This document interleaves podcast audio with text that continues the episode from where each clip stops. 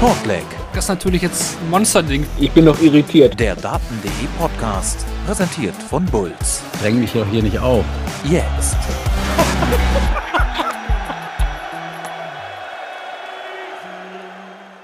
Es ist Freitag, der 30. Dezember 2022. Gabriel Clemens, geboren am 16. August 1983 in Saarlouis, schreibt deutsche Darts-Historie. Er zieht als erster Deutscher bei der PDC-Weltmeisterschaft ins Viertelfinale ein, denn er besiegt Alan Suter mit 4 zu 1. Das müssen wir hier bei Shortleg, dem Daten.de Podcast, presented by Bulls, natürlich feiern.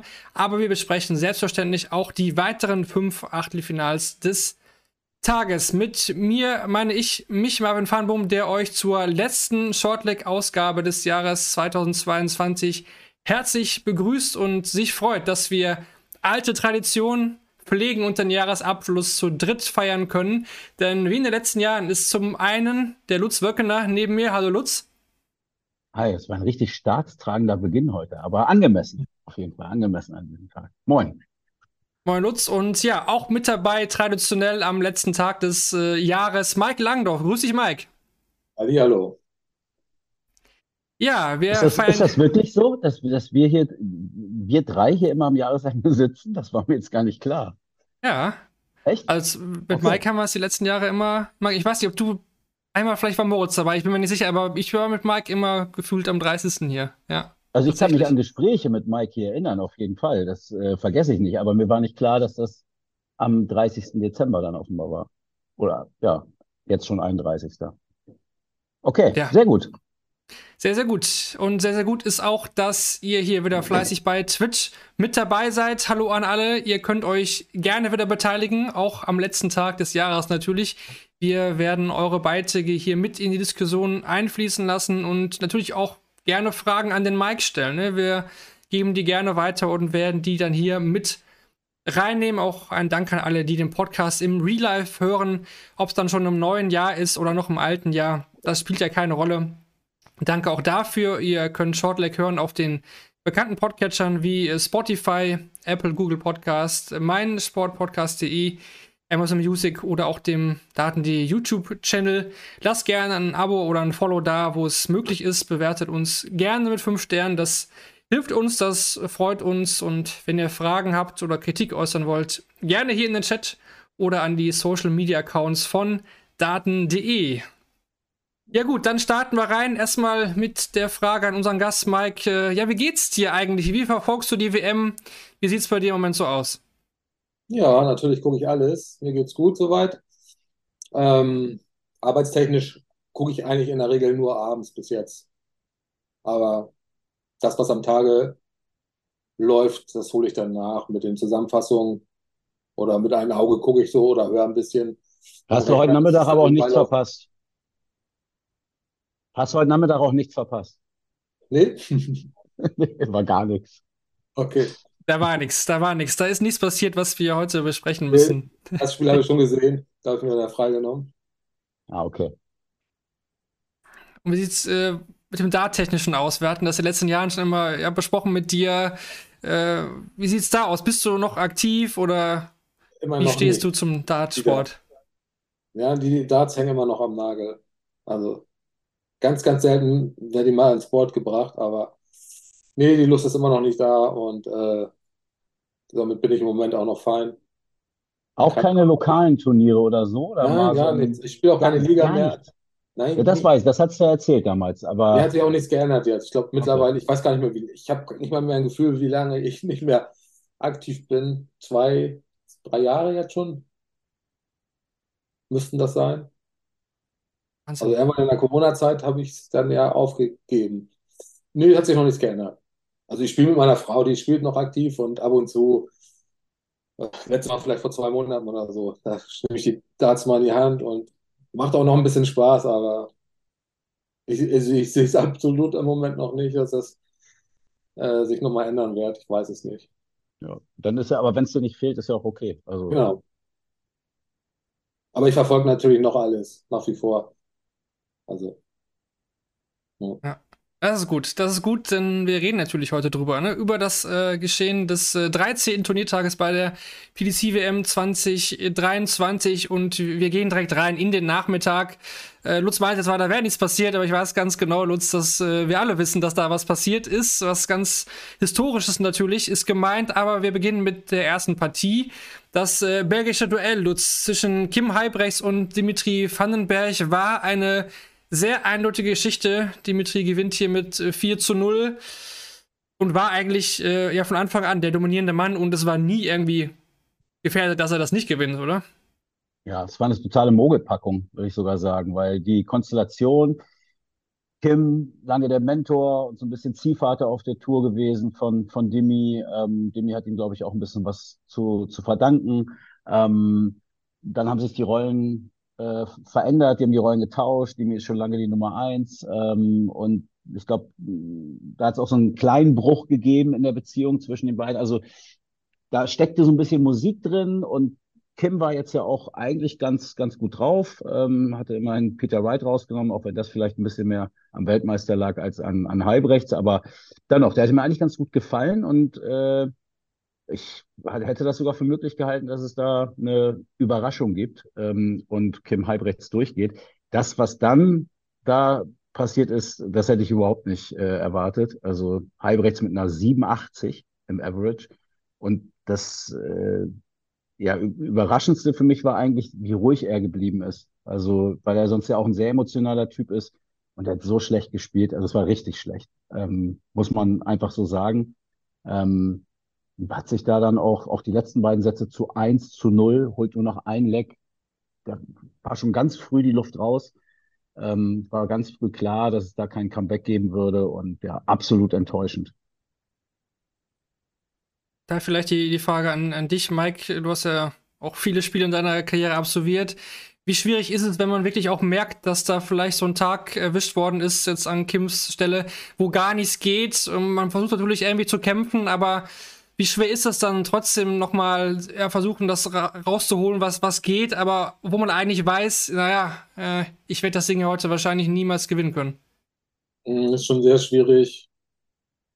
Also gut als Profi musst du da irgendwie durch, ne? Gut als Amateur auch, aber es ist schon, äh, man weiß es im Endeffekt. Wenn, wenn du einfach alles probierst und das, wenn das Gefühl dir fehlt, du schmeißt einen Pfeil und er geht einfach drei Zentimeter übers Triple oder links oder rechts und das passiert immer wieder und du änderst und es passiert aber nichts wirklich Gravierendes, um dein Spiel zu verbessern. Und da ist noch ein Gegner, der wahrscheinlich gut gespielt hat, ähm, dann, ja, dann gibt man sich eher mal auf sein Schicksal. Ähm, kennt ja jeder Spieler. Es ist äh, eine schwierige Situation. Manchmal schafft man noch ein Comeback. Das kann manchmal wie so durch Wunderhand ähm, plötzlich wieder da sein, das Gefühl, aber als Spieler weiß man es in der Regel, dass es nichts mehr wert.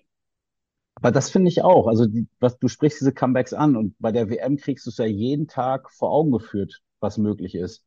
4-3 nach 0-3, mehrfach 3-2 nach 0-2. Und wahrscheinlich hat ein Kim Heibrecht das auch selber schon in seiner Karriere erlebt. Ähm, Natürlich. und klar, vielleicht hat er es auch probiert, aber es, es wirkte halt nicht so. Und ich hatte nicht das Gefühl, dass er jetzt wirklich alles versucht hat. Zumindest war es nicht, nicht ersichtlich. Ähm, und gerade bei ihm, der schon ein sehr emotionaler Typ ist, ähm, hat mich das dann doch gewundert. Also er wirkt ja fast lethargisch so zum Ende hin. Aber gut, vielleicht hat er Sachen verändert, die dann aber nicht funktioniert haben, so dass man sie auch nicht gesehen hat. Mag, mag sein. Demi kam ja gut rein, ne? In 11, 16 und 13 Darts äh, kommt Demi in die Partie rein. Kim hat einen Dart auf der Doppel 20 zum 1 in Sets und danach war es gefühlt dann irgendwie auch schon entschieden. Aber ich, ich fand eigentlich, Lutz, ich fand es eigentlich nicht überraschend, dass Kim das verliert. Ich glaube, da sind wir uns einig, aber wenn man sich nochmal ganz ehrlich ist, man Kim hat das Spiel gegen Grant Sampson geschenkt bekommen, da musste er eigentlich gar nichts machen äh, für solche WM-Verhältnisse, sage ich mal, und auch gegen Peter Wright, der musste da jetzt auch nicht brillieren, um das Spiel zu gewinnen. Ne? Er hat natürlich die Chancen dann genutzt, aber er hat auch viele, viele bekommen von Peter Wright. Und äh, gut, 4-0 ist zu deutlich. Ganz klar hätte ich auch niemals gedacht vorher. Aber ich fand jetzt nicht, dass Kim Halbrechts hier vorher den Eindruck vermittelt hat, dass er Dimitri gefährlich werden kann, wenn der halbwegs das Spiel ans Board bringt. Ja, klar. Also ähm, es geht mir auch nicht um die Niederlage per se. Ich, auch ein 0-4 ähm, wäre vielleicht am Ende okay gewesen, aber die Art und Weise. Ähm, und die eigene Leistung, die Halbrechts am Ende eben gebracht hat, nur sehr ablesbar in Zahlen, das fand ich erschütternd und das hätte ich so nicht erwartet. Und ähm, klar, er hat jetzt vielleicht auch nicht äh, ja die ganz großen Anhaltspunkte gegeben, um jetzt von der Überraschung da auszugehen vor dem Match, aber es ist halt eine besondere Konstellation und ich finde, dass gerade Dimi oft bei, bei Matches, wo es auch so um persönliche Dinge geht, ähm, dann auch häufig mal Probleme äh, bekommt. Ähm, ja, deswegen hatte ich nur gedacht vorher, hm, das, das könnte echt interessant werden. Ähm, und das wurde es halt überhaupt nicht. Du hast ja gerade schon auch die, die, den Start äh, ins Match beschrieben. Äh, Kim hatte seinen ersten Dart aufs Doppel irgendwann im zweiten Satz, glaube ich. Ne? Also das hat fünf Legs gedauert oder so. Ähm, ja, war gleich ziemlich klar, wo die, wo die Reise hingeht. Es ist der vierte Sieg in Folge von Dimir gegen Kim. Und im Achtelfinale der WM hat zuletzt Vincent van der Voort bei der WM 2016 mit einem L1 zu 12 in Lex gegen Gary Anderson weniger Lex für sich entschieden. Ne? Macht auch nochmal klar, wie deutlich dieses Ding im, End im Endeffekt war. Und deswegen kam es auch relativ schnell dann auch zum Auftritt von Gabriel Clemens, der, wie schon im Intro gesagt, für deutsche Darts-Geschichte gesorgt hat. Er zieht als erster Deutscher ins Viertelfinale der PDC-WM ein, Mike du als derjenige, der jetzt so ewig lange im Dartsport mit da, dabei bist oder warst, aber eigentlich für mich bist du immer noch mit dabei. Wie ist das, wie ist das einzuordnen, dieser Erfolg von, von Gabriel Clemens? Chapeau. Also ja, mega. Wirklich richtig, richtig gut. Und ähm, jetzt hat er schön durchgespielt, das Ding. Es war noch an zwei Stellen war es noch mal eng, obwohl ich finde, er war von Anfang an der dominierende Mann an Bord. Und zwar hat er aber ja dieses, nach der 1-0-Führung war es, glaube ich, wo er die äh, fünf Darts auf Doppel hatte, um eigentlich das Ding um 2-0 zu machen. Ja. Und da habe ich noch mal ein bisschen schwitzen müssen. Das gleiche noch mal bei 3-1. Das ist ja zum Glück auch gut gegangen, aber das wäre auch noch mal richtig eine harte Nummer gewesen, wenn der Suter vielleicht das 3-2 gemacht hätte, äh, das 2-3 gemacht hätte und dann hätte er Aufschlag gehabt. Also ich habe das Ding erst in trockenen Tüchern gesehen, als wirklich der Match stattfiel. Aber grundsätzlich super von Gaga, die Finische dabei, die er hatte, solide Scores, super gemacht. Auch finde seine Attitude sehr gut bei allen Spielen bis jetzt. Also ganz anders, als ich das auch in der Vergangenheit mal bei ihm äh, gesehen habe. Dass er richtig gut spielen kann, wissen wir ja auch alle hier, aber er hat das schön durchgezogen. Auch, also ich finde wirklich so, wenn man in die Augen guckt, man sieht richtig, der hat Bock und er will und hat keine Angst und hat Selbstvertrauen und mega. Also richtig geile Sache. Er nutzt sich jetzt Ja, auch. ich, ich, Okay. ich hatte nicht das Gefühl, ja, ich hatte nicht das Gefühl, dass es dann nochmal, ich meine, du hast die zwei Stellen angesprochen, wo es ein bisschen äh, hakte. Dann im, im zweiten Satz ging es mir auch so, da dachte ich, oh, okay, der erste war so gut, ein High Finish, die erste 180, kein Leg abgegeben, ich glaube nur ein Fehler auf dem Doppel traumhafter Start. Und dann zweiter Satz so, okay, dann geht, ist es vielleicht doch jetzt nicht so. Dann müssen wir noch mal ein bisschen fünf Minuten, zehn Minuten warten, wie die, wie die Form heute ist. Aber das hat er dann ja recht schnell bestätigt. Klar hat er dann am Ende auch ein bisschen Glück, äh, dass er dann noch mal die Doppel 20 kriegt äh, zum, zum Check. Aber meine Angst war nicht, dass Gaga dann irgendwie ähm, nachlassen könnte. Ich hatte eher Angst vor dem Schotten. Ich hatte Angst vor Suter, Genau. Weil er gegen, gegen Noppert auch so ein hinten raus dann, der ist ja so durchgefräst mit High Finishes und äh, sechs Perfekte und den kannst du dann irgendwie nicht mehr aufhalten. Äh, und das war so, so ein bisschen meine Angst. Aber bei Gaga hatte ich eigentlich nach diesem zweiten Satz das Gefühl, und das ist auch so was, was du jetzt gerade gesagt hast, so, es geht das ganze Turnier. Ich habe ihn auch, äh, ich war einen halben Tag bei ihm in, in London, an dem Tag, wo es keine Nachmittagssession gab, haben wir zusammengesessen. Ich habe bei dem so ein gutes Gefühl. Also ähm, der ist, der ist so klar und, und so, äh, den kann nichts erschüttern einfach. Also der, der, den kannst du durch überhaupt gar nichts beeindrucken. Jetzt, ich, ich glaube, er kann sich nicht mal selber beeindrucken durch diesen Erfolg jetzt. Also wenn du den jetzt fragst, so Mensch, ne, und jetzt hier und da Deutschland und ja gut, ja, ich will ich mal gucken, wo wir einen Sekt kriegen und dann 1. Januar geht's weiter. Also, es interessiert ihn einfach nicht. Das ist, ja, ist, und das ist irgendwie auch geil. Und ich, ich habe zu ihm auch gesagt, verstell dich da auf keinen Fall. Also zieh das so durch, das ist schon fast ein ganz geiles Image. Also das kannst du fast schon kultivieren. gib eigentlich nur noch einsilbige Antworten und so, das finden dann irgendwann auch alle lustig. Ähm, und das ist, glaube ich, echt eine große Stärke. Da der, der wird sich keine Platte machen, auch gegen Gervin Price nicht. Der wird versuchen, sein Spiel zu spielen. Klappt er das ganz geil, wenn er, wenn er dann die Nummer eins rausnimmt. Aber darum geht's eigentlich, glaube ich, nicht. Ihm geht's darum, sein Spiel da zu zeigen. Und da hat er, glaube ich, große Freude dran, wenn es gelingt. Ja. Ja, ihr hattet die, die Punkte schon angesprochen, ne? Satz 2, wo er dreimal die Doppel 8 verpasst und Suter checkt 104, der kommt ja eigentlich erst mit ins Match. Ich glaube, wenn das nicht passiert, dann geht er vielleicht sogar 4-0 durch. Man kann es nicht wissen, aber vom Gefühl her ist Suter da erst reingegangen ins Match. Und Absatz 3, was Suter, Lutz, du hast es gesagt, der war richtig, richtig gut. Absatz 3 hat er echt seinen Average stetig nach oben geschoben. Ne, kommt man ja auch an den, äh, an den Zahlen sehen. Es ist immer weiter nach oben gegangen. Aber Gaga hat eigentlich jetzt abgesehen von Satz 2, der hat dann 81er Average gespielt und Satz 5 Gut, hat er einige Doppel verpasst, ein 91er Average, war das immer äh, roundabout 100 in den, in den Sets, ne? Und das ist schon brutal stark und wir haben es schon öfter jetzt gelobt während der WM, auch hier wieder, ne? Die Decider, wie der die von vorne weggescored hat, auch das einfach nervenstark. Und hat er einfach nicht zugelassen, ne? Der hat das Ding dann zum 3-1 in den Sets äh, gemacht. Äh, Im dritten Satz hat er Finishes von 85, 92 und 62 rausgenommen. Also auch gar nicht zugelassen, ne? Und dann im letzten Satz die 148 hat natürlich auch noch mal ordentlich, ja, äh, ordentlich reingehauen. Ne? Im Vierz erzwingt er ja den Decide auch durch den Elfdata. Ne? Also ja. ähm, quasi gegen den, gegen den Satzverlust spielt er einen Elfdata und äh, rettet sich da dann äh, in, in den Decider. Also er ist ja in den entscheidenden Momenten auch da. Und es gab heute irgendwo, ich weiß nicht, ob es bei Sport 1 war oder Zone, ich glaube bei der Zone, wurde die Zahl genannt, äh, der Average von Gaga in, Decidern bei dieser WM bislang. Ich habe die genaue Zeit, es waren irgendwie so 107, 111, irgendwie sowas. Also brutal. Also da, wo andere anfangen zu zittern und froh sind, wenn sie ein Triple treffen, ähm, zaubert er. Also das ist schon, schon sehr krass. Und ich, Marvin, ich glaube, hat vor zwei Tagen da auch schon mal zwei, drei Sätze zu verloren. Für mich ist das die erste WM und in Person von Gaga dann eben, wo es ja, einfach untypisch für einen deutschen Spieler ist. Ne? Sonst war es immer so, ah, der hat Potenzial und Mensch, da lag er vorne, ach, und am Ende ah, hat es leider nicht geklappt und so. Gefühlt hat man das so oft erlebt.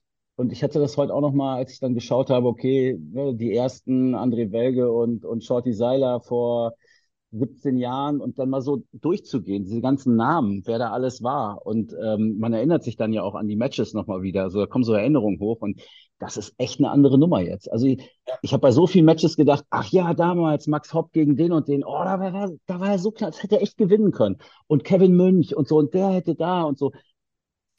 Das, so wie er jetzt spielt, so, so gewinnst du, das ist nochmal echt eine andere Nummer. Also was, das muss man echt sagen, ohne jetzt despektierlich den anderen da gegenüber sein zu wollen. Aber Gaga hat das echt nochmal auf ein anderes Level gehoben. Und ich fand, dass das vor der WM hätte man das nicht unbedingt erwarten können. Also mich überrascht er damit, wie er da auftritt.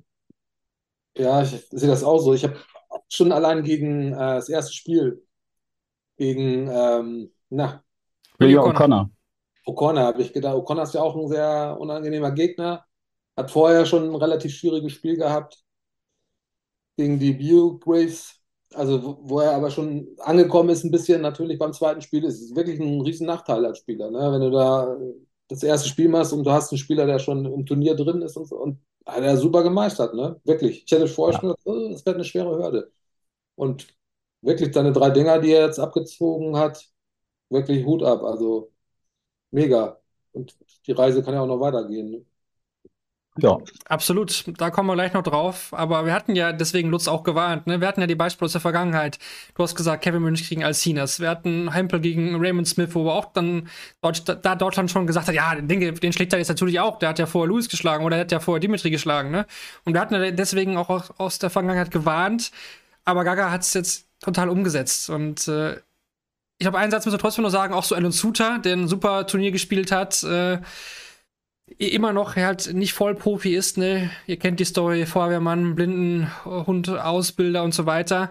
Der hat sich hier auch wieder reingefuchst und wenn er diese eine Single 16 da nicht verpasst, ne? Der nimmt sich ja im, im Decider vom letzten Satz durch die Single 8, die er nicht möchte, sondern die Single 16, ja einen Dart auf der Doppel 18. Ne? Mit, mit zwei Darts in der Hand.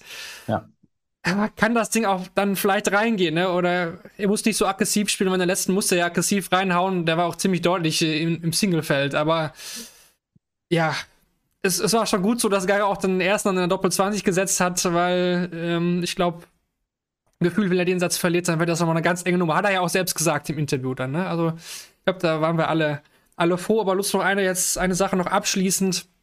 Du bist ja auch im, im Sport mit der Welt, äh, ja, in fast allen Sportarten unterwegs und kennst Ausmaße von deutschen Erfolgen. Wir haben es ja heute gesehen, es nahezu jede Seite, ja, berichtet über diesen Erfolg in der Tagesschau um 20 Uhr, um 17 Uhr, um 20 Uhr, aber auch in der Heute-Show wird das erwähnt, dass ein Deutscher im WM-Viertelfinale steht. Also, wie gesagt, Viertelfinale, es ist kein deutscher Weltmeister oder so.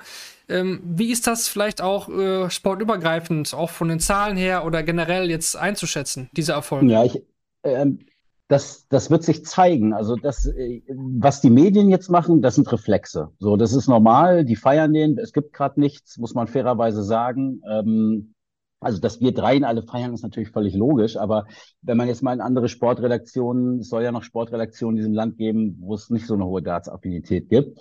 Und äh, das sind Reflexe, weil du hast außer der Vierschanzentournee gerade nichts. Und jetzt ist gut, heute Cristiano Ronaldo hat irgendwie seinen Wechsel nach Saudi-Arabien bekannt gegeben das wird sicherlich dann auch nochmal groß sein, aber ansonsten bist du ja froh über jede Geschichte. So, und jetzt hast du einen Deutschen. Sport in Deutschland funktioniert, kann man gut finden oder schlecht, aber eben eigentlich nur über deutsche Athleten. Ähm, und jetzt hat man da jemanden, und das wird, kann ja auch mal aus dem Nähkästchen plaudern. Marvin, du hast ja heute auch eine WhatsApp von mir gekriegt. Ähm, ähm, ja. Also da, da taucht dann die Frage auf, nicht bei uns direkt, sondern, also nicht bei der Welt, sondern, sondern anderswo. Wie schwer ist der German Giant? Da, und das war der Moment, da könnt ihr mich alle noch in zehn Jahren darauf ansprechen. Das war der Moment, wo ich gemerkt habe, jetzt ist Darts Mainstream.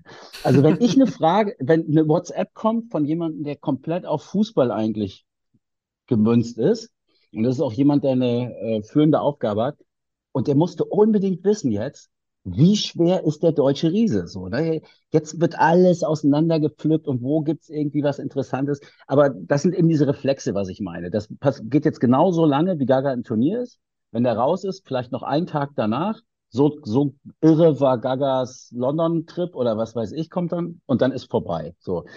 Äh, alles, was dann kommt, Q-School, Masters, interessiert mich.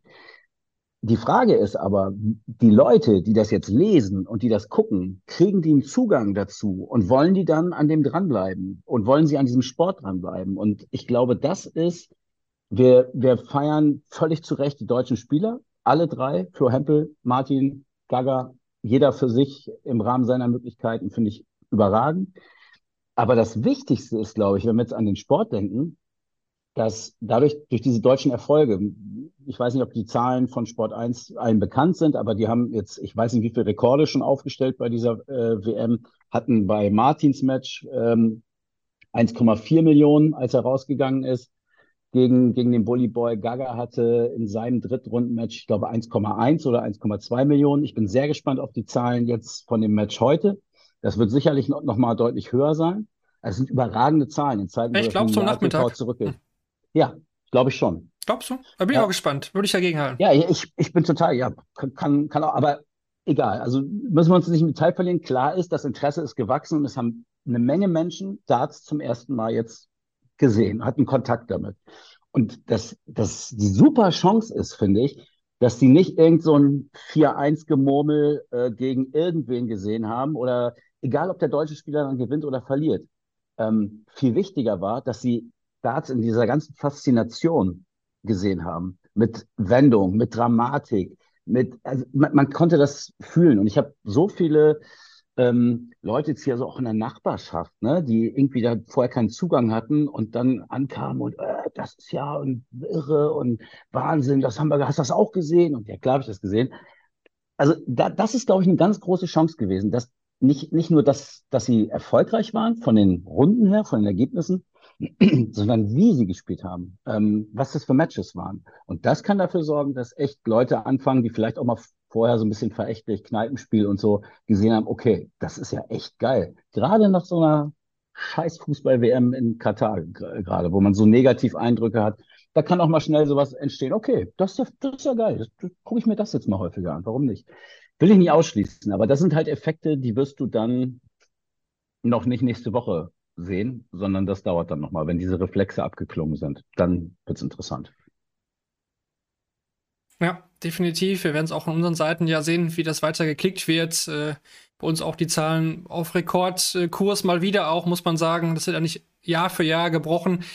Ähm, es gibt ja auch noch die Promidats-WM jetzt. Ich weiß, da, da, sind sehr, sehr viele negativ gegenüber eingestellt, aber auch das wird ja, ja auf läuft auf Pro 7, darf man nicht unterschätzen. Und auch da wird die, die, die Einschlagquote vielleicht auch wieder nicht schlecht sein und auch, auch da kann man davon profitieren. Das ist jetzt sportlich vielleicht natürlich nicht der höchste Wert, aber es, es bringt Aufmerksamkeit für den Sport. Ne? Und äh, ja, ich bin, ich bin einfach gespannt, wie sich das Jahr über weiterentwickeln wird, weil es ist schon noch alles auf die WM fokussiert. Ne? Da müssen wir schon auch ehrlich sein und vielleicht ändert sich das dann, wenn wir einen absoluten deutschen Topspieler noch haben, der auch um große Titel kämpft während des Jahres. Ne? Das sagen wir ja immer, aber das wäre noch mal ein Thema für eine eigene Sendung, denke ich. Aber wie schwer ist denn jetzt der German Giant? Wer weiß es denn? Ich, ich wusste es nicht. Ich weiß, Mike ist. Ich weiß es nicht. also er ist auf jeden Fall schwerer als Mike, wenn ich mir Mike so angucke. Mike hat äh, gut abgenommen, glaube ich. Der sieht sehr schmal aus. Echt? Ja. Immer fast immer das gleiche Gewicht. Okay. Ich leider auch. Ein halber Gaga. genau, wir rechnen jetzt nur noch in Gagas. Das hört sich aber echt stark nach Bildzeitung an. Sportredaktion Bildzeitung. Das kann ja nichts anderes sein. Keine Ahnung. Oh, da gibt da gibt's schon einige. Blitzelu. Blitzelu, genau. Das waren die St. Pauli-Nachrichten, der Oder Sportredakteur. So, genau. Aber ich, ich stelle mir wirklich, ich stell, ich stell mir wirklich aber diese Headline vor von der Bild, ne? Äh, keine Ahnung, 100, äh, keine Ahnung was oder wie viel Kilogramm wiegen da äh, deutscher Ringer oder so, ne, hol Gold und jetzt könnte man da äh, so eine vergleichbare Headline ja. rausmachen. Ich, ich habe sie vor mir stehen. Ist ein Klassiker im Boulevard. Natürlich bauen die dann, egal welcher Sport das ist, wird dann, das ist ja nicht nur die Bild, das ist der Express oder gibt es ja mehrere. Ähm, das ist dann so. Das wird einer zum, das dann, wir haben dann auch gewonnen, ne? Wir, äh, unser. Held und ja, ist so. Solange die Leute das klicken und kaufen, ähm, hast du auch wenig Argumente dagegen. Scheinbar gibt es eine Menge Leute, die das so ganz gut finden.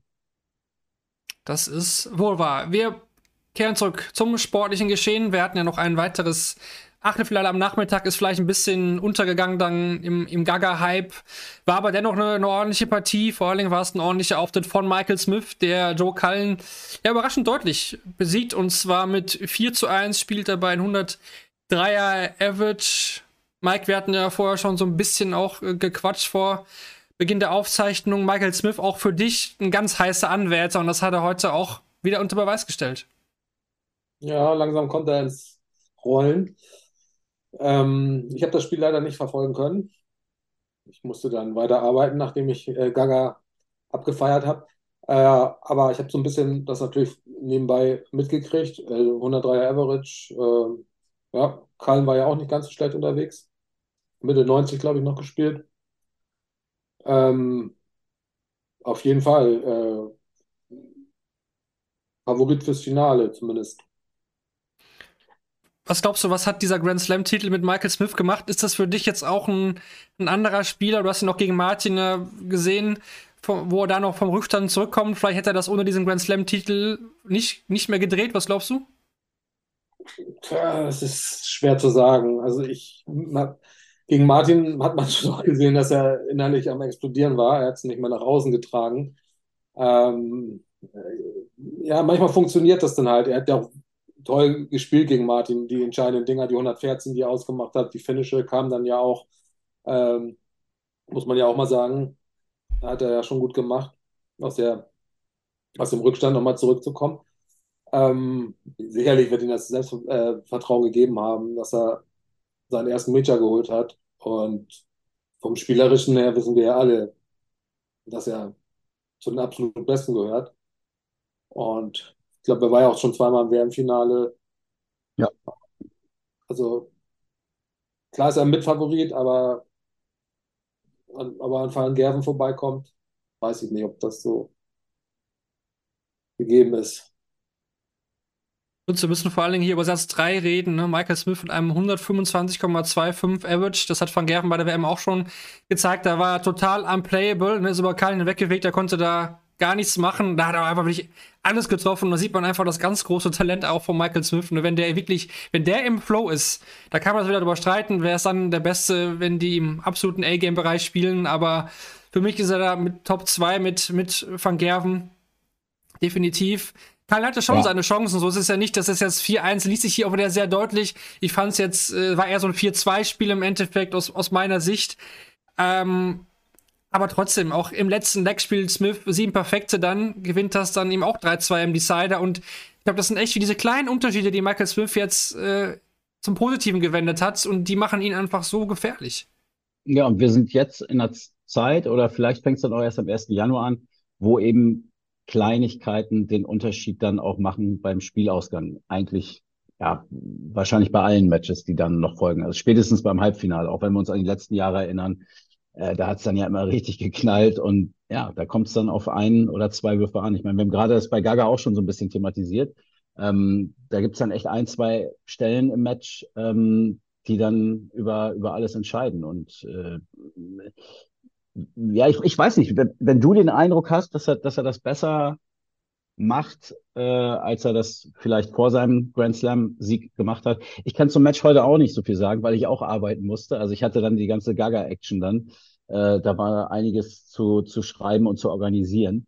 Ähm, es lief, ich habe das auch mit einem Auge verfolgt und hatte die Zahlen auch mit, mit im Auge. Ja, aber ähm, ich glaube, Mike hat es gerade gesagt, er kommt ins Rollen jetzt. Ähm, und den Eindruck äh, habe ich auch. Und bei ihm kommt ja dann noch, finde ich, wenn man das jetzt mit Van Gerven vergleicht und Diskussion für wer hat das bessere A-Game, ähm, ja, ist schwierig, glaube ich, aber bei ihm kommt diese Leichtigkeit und das Tempo dann nochmal dazu. Also das, als, als wenn er wirklich gar nichts dafür tun muss, dass diese drei Pfeile da in diesem Triple-20-Feld landen und unser Eins steht dann abends wieder zu Hause an Bord und freut sich irgendwie über jeden 20. Pfeil oder so, der, der da mal reingeht das ist schon äh, echt imponierend, muss man sagen. Und ja, klar kann, kann er das gewinnen. Ähm, ins, Im Finale sehe ich ihn auch auf jeden Fall. Ähm, Wäre natürlich auch das Finale, was, glaube ich, jeder haben will. Ne? Es läuft so ein bisschen drauf zu. Jetzt, wo Josh Rock auch raus ist, das wäre sonst auch noch mal so eine Note gewesen. Das hätte man vielleicht auch noch gerne mitgenommen. Ich hatte ja gedacht, kommen wir gleich vielleicht noch drauf, dass Luke Humphreys noch mal zündet. Ähm, ist das Gegenteil heute passiert. Den hatte ich total auf dem Zettel. Und ja, Gervin Price glaube ich nicht. Ähm, ja, gut, jetzt ich, das ist jetzt schon zu früh, ne? Wir reden da gleich noch. Reden gleich drüber, ähm, genau. Deswegen halte ich, genau. deswegen halte ich jetzt meine Klappe, ja. Aber der Bully Boy ist, ist, ist da auf jeden Fall und war eine, war eine sehr starke Leistung heute, ja. Was er auch gegen Joe Cullen hier gesprochen hat, er spielt in den Decidern, das waren ja immerhin drei Stück, insgesamt ein Average von nur 83,15. Das reicht natürlich auf dem Niveau dann dann nicht mehr. Ähm, Mike Joe Cullen hat ein unfassbares Talent. Mhm. Aber er mhm. bleibt so ein bisschen, so ein bisschen immer noch der Unvollendete. Klar, er hat äh, das Masters gewonnen, klar, er war im Premier League-Finale und hatte da Matchstart, aber er ist doch nie ins Viertelfinale der WM gekommen. Gegen Michael Smith kann man sicherlich verlieren, ohne Frage. Aber macht er vielleicht trotzdem immer noch zu wenig aus, aus seinem Talent oder seinen Möglichkeiten? Weiß es nicht. Also ich, ich warte auch immer drauf. Ich finde ihn auch mega. Also auch diesen, wie er schmeißt und seit Jahren. Also das ist ja mittlerweile schon, ich glaube, vor zehn Jahren hätte ich das gleiche gesagt. Er, er, spielt, er spielt schon wirklich richtig gut. Aber ja, so dieser, manchmal ist es nur ähm, zwei Darts, die er irgendwie auf Doppel nicht trifft und dadurch das Spiel verliert. Da waren so viele enge Dinger bei in der Vergangenheit, die ich noch so eine Erinnerung habe. Ähm, ich, also ich warte nach wie vor darauf, dass er nochmal den richtigen Knaller landet. Ne? Aber findest du ihn unvollendet, Marvin? Weil ich meine, er hat Titel geholt, er hat das Masters äh, gewonnen. Da gibt es eine ganze Reihe anderer Spieler, die sowas noch nicht auf der Visitenkarte stehen haben. Also du darfst auch nicht vergessen, dass bei jedem großen Turnier gehen halt auch Gervin Price, Peter Wright, Michael van Gerven, Michael Smith, die sind ja auch alle da. Nathan Espinel, ähm, James Wade, vielleicht jetzt gerade nicht mehr, aber also ich will nur sagen, da sind ja auch eine Menge Gegner, die einfach verdammt gut sind. Klar. Und ähm, also was erwartest du von ihm? Also ich, ich finde es. Ähm, ja, ich finde ihn zu gut, dass er noch nie im WM-Viertelfinale erreicht hat. Das, aber die sind äh, doch alle gut. Ja, gut, ja, ja, aber, okay. aber WM-Viertelfinale haben jetzt schon echt einige geschafft. Ja, okay. Das, Okay. die weniger, durchaus weniger Talent aus meiner Sicht haben oder auch von Ja. der Attitude her, ich meine, ich finde, ich find, Joe Cullen bringt alles mit. Ich finde, ich finde, den könnte ich mir sogar als Weltmeister vorstellen, so vom Gesamtpaket. Aber irgendwas, irgendwas, und ich weiß noch nicht was, fehlt da noch. Ne? Ich, ich dachte wirklich auch, der Masters-Sieg und der löst viel, aber vielleicht war dieses Premier League-Finale, was er verloren hat, auch schon wieder so ein Ding, was ihn ein bisschen, wenn er das auch noch gewonnen hätte, dann wäre vielleicht jetzt noch ein ganz anderer Joe Cullen da oben. Ich, ich weiß es nicht, keine Ahnung. Er, er verliert Matches irgendwie und ich weiß im Nachhinein nicht warum. Gut, wenn ich jetzt das vortrage und sehe, klar, weiß ich warum. Ne? Wenn ich im Decidern mit 83 um die Ecke komme, reicht das nicht mehr in, in solchen Spielen. Ja. Aber Aber, aber er, es war Runde, äh, Runde der letzten 16 und ich glaube, er hätte 13 Leute in dieser Runde hätte Ja, er klar. geschlagen. Also Das- ich das glaube, das gut war sein. dann auch einfach nur eine Los gegen Van Gerben und gegen Smith. Schwierig. Ich glaube, jeden anderen hätte er wahrscheinlich bezwungen. Ähm, Ja. insofern war das vielleicht auch ein bisschen Pech. Ich glaube auch, dass er das auf jeden Fall erreichen wird, Viertelfinale, vielleicht auch mehr. Das ist eine Frage Ja. immer noch der Zeit. Der ist auch noch nicht so alt, der ist immer noch jung. Der ist auch. Aber ich finde auch, wie Mike sagt, der Wurfstil und äh, Walk-on-Musik und alles und der ist so locker und wie der die Flusel ne, aufhebt vom, von der Bühne, weil, weil ihn das stört da. Das, Ja. ist, ist, es ist schon. Ich finde ihn cool. Äh, es ist der Ja, Rockstar. ich Ich auch Rockstar passt bei ihm einfach echt äh, vom Nickname her. Gut, äh, das dann zum Nachmittag. Wir holen ein bisschen Zeit auf, gehen rein in den Abend. Und äh, ja, das war für mich so vom Ergebnis her vielleicht die Überraschung, in Anführungsstrichen. Ist es eine? Ich finde schon, ähm, vor allem in den letzten Leistungen, dass Rob Cross hier 4 zu 2 verliert gegen ja, Chris Doby, Mike. Beide im Average über 100 war eine Partie, die man sich echt äh, sehr gut ansehen konnte. Ja, Ähm, aber ich bin hier echt auch auf der Suche nach, nach Knackpunkten. Warum glaubst du, oder warum hat auch seiner sich Cross das Spiel verloren oder Doby gewonnen? Uh, ich habe das auch nur so halb verfolgen können, aber also ich muss sagen, Cross hat mir sehr gut gefallen, die letzten Spiele. Mit langer Zeit mal wieder richtig äh, on fire. Ähm, ich hätte auch nicht gedacht, dass Doby gewinnt. Wobei man sagen muss, Doby hat ja auch klasse Darts geworfen. Ähm, also ich kann das gar nicht analysieren, woran es lag, weil ich nicht komplett geguckt habe. Wahrscheinlich, weil Doby den Match stattgesetzt hat. Damit, Das ist- damit das liegst ist- du nie falsch. Das, ist, das kann man immer gut anbringen. Lutz, kannst du da noch ein bisschen, ein bisschen Licht ins Dunkle bringen? Na, er hat sich zumindest nochmal einen richtigen Boost verschafft in diesem, in diesem vierten Satz. Also, wenn ich es richtig in Erinnerung habe, führte Cross mit 2 zu 1 nach Sätzen. Mhm. Und äh, dann spielt, das gucke ich jetzt nochmal nach, Doby spielt eine 100, spielt im vierten Satz eine 121,72. Ähm, das war schon ein Monster. Also da hat er ihn richtig fertig gemacht in, in, in dem Satz und äh, ja, hat dann den Schwung mitgenommen und durchgezogen. Also ich fand nicht, dass es jetzt große Unterschiede ähm, zwischen den beiden gab, ähm, so wie man das in den meisten anderen Matches des Tages gesehen hatte. Das war schon eine enge Kiste, aber er war dann irgendwie nicht mehr aufzuhalten und ähm, nimmt mit Cross den zweiten Weltmeister ähm, aus dem Turnier und trifft jetzt auch Van Gerven. Und Van Gerven hat schon gesagt, ich freue mich auf ihn, weil er ist angeblich, also für Van Gerven, einer der talentiertesten Spieler auf der Tour, der es aber bislang viel zu selten gezeigt hat äh, und hat Bock auf ihn. Ja, also man kann ihn auf jeden Fall gut gucken, ne? Also Ja, alle, ja. Alle Matches bislang. Das hat richtig, das war echt Hollywood. Kann man, kann man so stehen lassen. War gut. Entertaining. Schockt. Hat ja auch die 170 gecheckt, Chris Doby. Mhm. Das hat er Richtig. auch, äh, Ja, auch noch. Ja. Entscheidender Break dann in Leg 2 von, von Satz 5 wahrscheinlich. Da, da ging es dann alles so ein bisschen Richtung Doby. Cross konnte sich auch nicht mal so, so richtig wehren. Das, das letzte Leg fand ich dann auch sehr enttäuschend. Mein Doby hat einige Matchstarts liegen lassen, aber Cross war einfach immer noch nicht da. Der hatte echt Chancen, da nochmal mit einem hohen Score nochmal Druck zu machen. Hatte sich vielleicht auch schon aufgegeben, ich weiß es nicht. Da kam gar nichts mehr und ja, das äh, ist jetzt dann der erste Sieg von Chris Doby, nachdem er drei Achtelfinals bei der WM in Folge, nicht in Folge, aber generell verloren hatte. Und Lutz Dem, demnach gesagt, ist er ja für, für dich jetzt vollendet. Ist jetzt gemein, ne? das ist sehr gemein. Hast du richtig erkannt. Nein, ich, ich, und ganz ehrlich, Lutz, äh, ich weiß nicht, warst du bei der Folge bei Shortleg dabei, wo ich Chris Doby äh, kritisiert hatte und gesagt habe, dass der keinen Schritt nach, nach vorne macht in den letzten Monaten oder Jahren? Warst du nicht Nee. mit dabei, ne?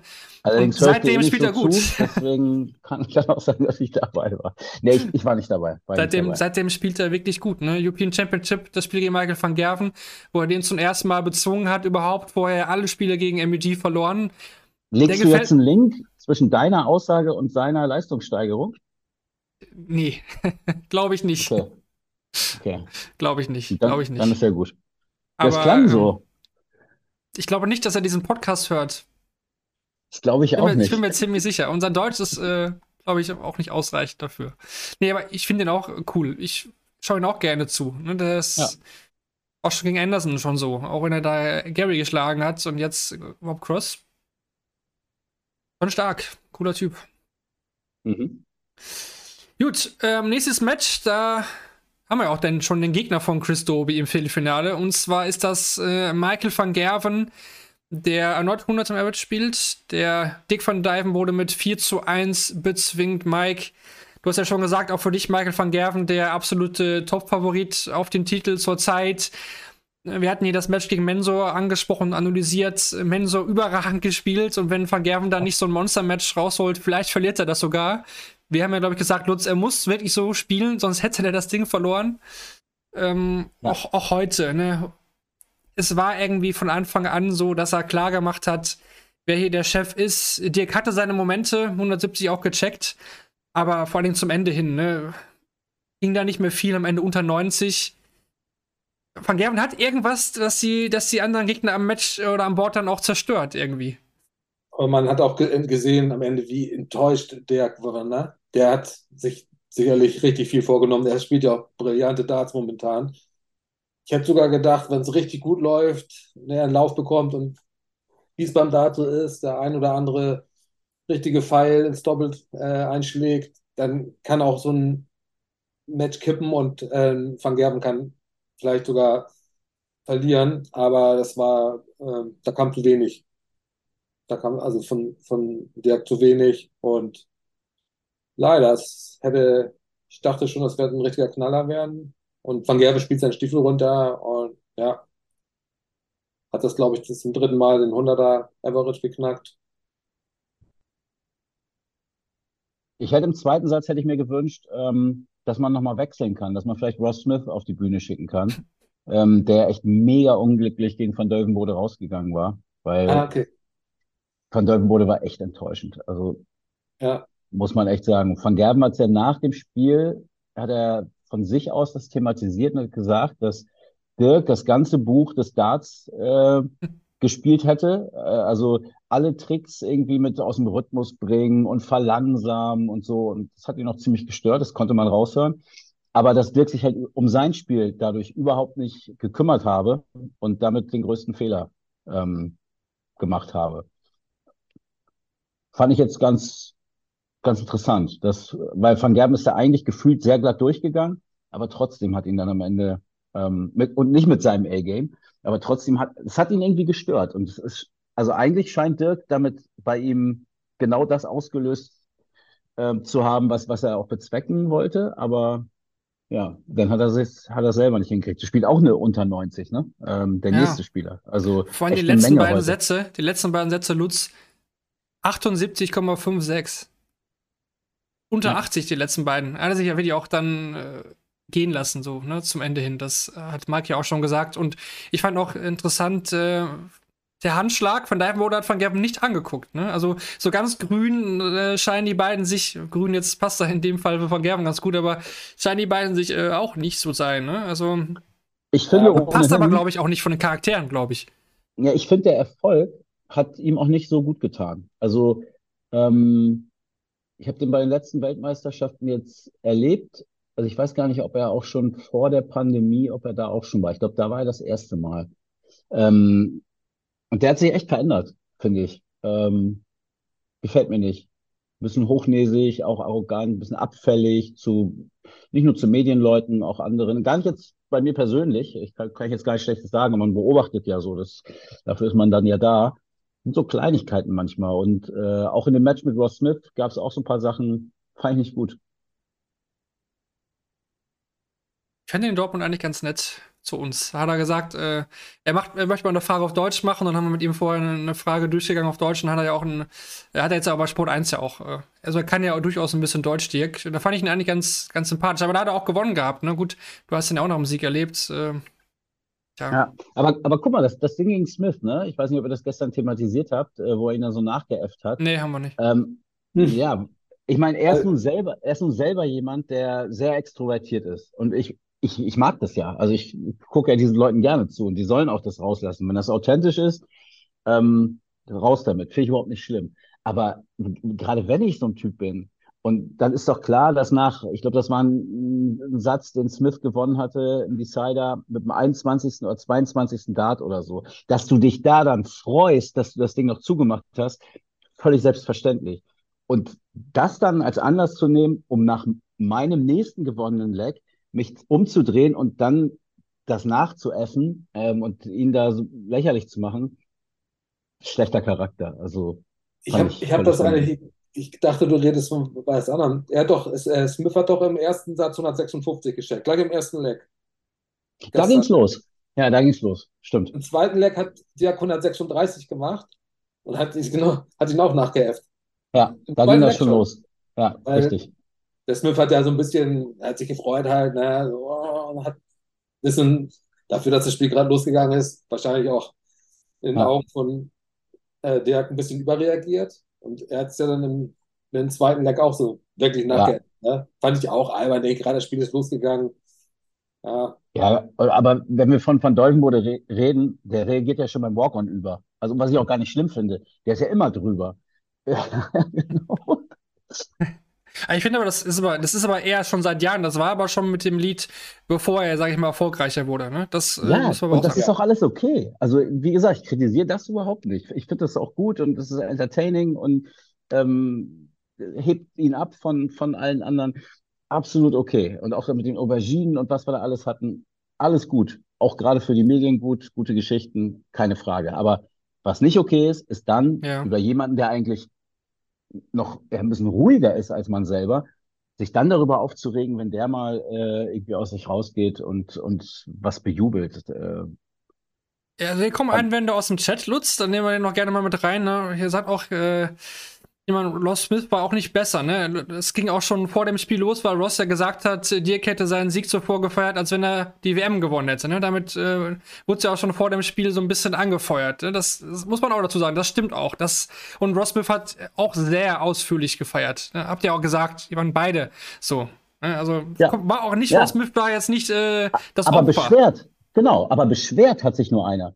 Also er hat sich ja nicht über Van Duijvenbode beschwert, dass er so extrem da abfeiert, sondern Van Duijvenbode hat seine Sachen gefeiert, Smith hat seine Sachen gefeiert. Und der Erste, der aber offenbar damit ein Problem hatte, war Van Duijvenbode, der dann Smith nachmacht. Geil, geil auch, worüber wir jetzt gerade vier, fünf Minuten lang reden. Kindergarten aber eigentlich. Der hat angefangen.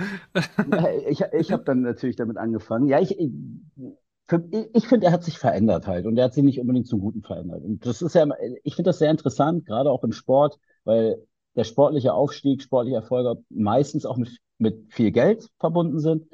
Und dann zu gucken, wie verändern sich Leute? Weil, dass man sich verändert, ist völlig klar, aber wie? Und ja, es ist auch nicht dramatisch, aber bei ihm ist es mir halt aufgefallen, dass, dass er meiner Meinung nach sich nicht zum Guten verändert hat. Bei den wenigen Einblicken, die ich habe, muss ich natürlich auch dazu sagen. Aber dazu ist das ja auch da, dass man hier so ein paar Ja. Erfahrungen mal und Einblicke teilt. Klar, absolut, absolut. Dann schließen wir den Tag noch ab mit der Partie zwischen Luke Humphreys und Stephen Bunting. Bunting gewinnt äh, mit 4 zu 1. Auch Luke Humphreys unter 90. Hab mich jetzt äh, zum zweiten Mal enttäuscht, muss ich sagen. Gegen Flo Hempel hat er mich enttäuscht. Gegen Vincent war es okay.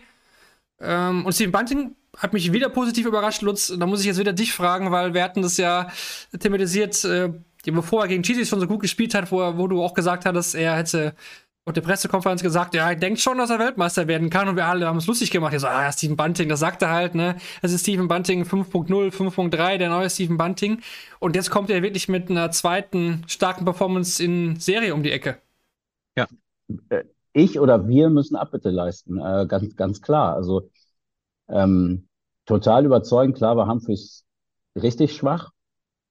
Ähm, hätte ich nicht, hatte ich ja vorhin schon mal gesagt. Ich dachte, es geht genau in die andere Richtung. Ich dachte, er zündet heute die Rakete und spielt sich in den Kreis der Titelkandidaten zurück.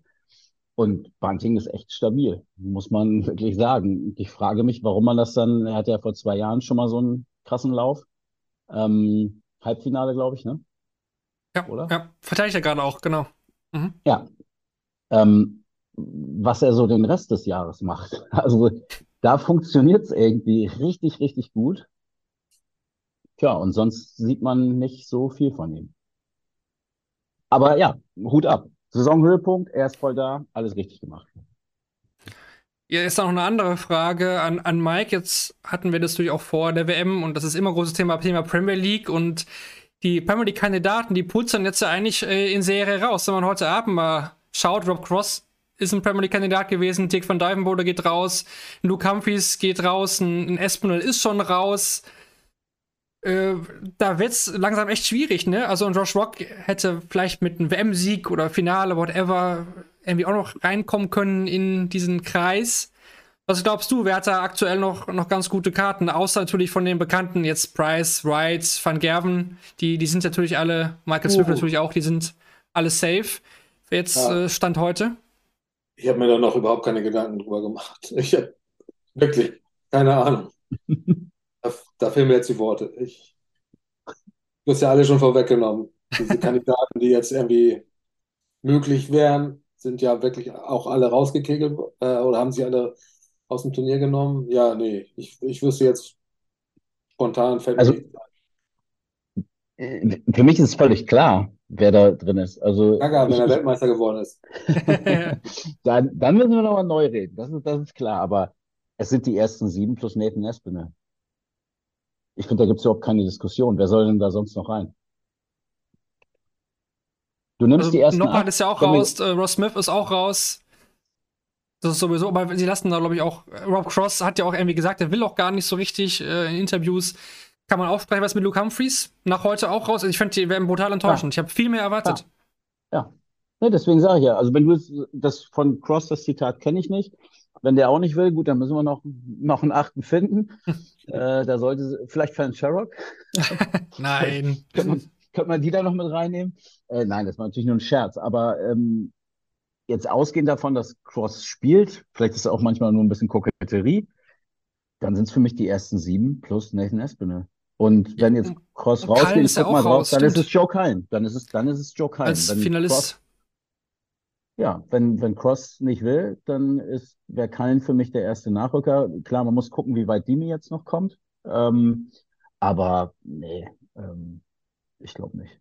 Das, dass das was wird. Deswegen hatte er Van Deuvenbode, glaube ich, das äh, hatten wir vor ein paar Tagen hier Mhm. besprochen. Das war, glaube ich, ein, das Riesenziel von ihm bei dieser WM, da ganz weit zu kommen, um dann in die Premier League reinzugehen. Aber das wird nichts werden. Das muss er in den nächsten Jahren vorher erledigen. Dann hat er vielleicht nicht so viel Druck. Ja, die Gut, WM gut. ist schon sehr ausschlaggebend. Klar. Kandidaten, die zumindest auf der Kippe stehen in der Premier League, war in der Vergangenheit ja immer so.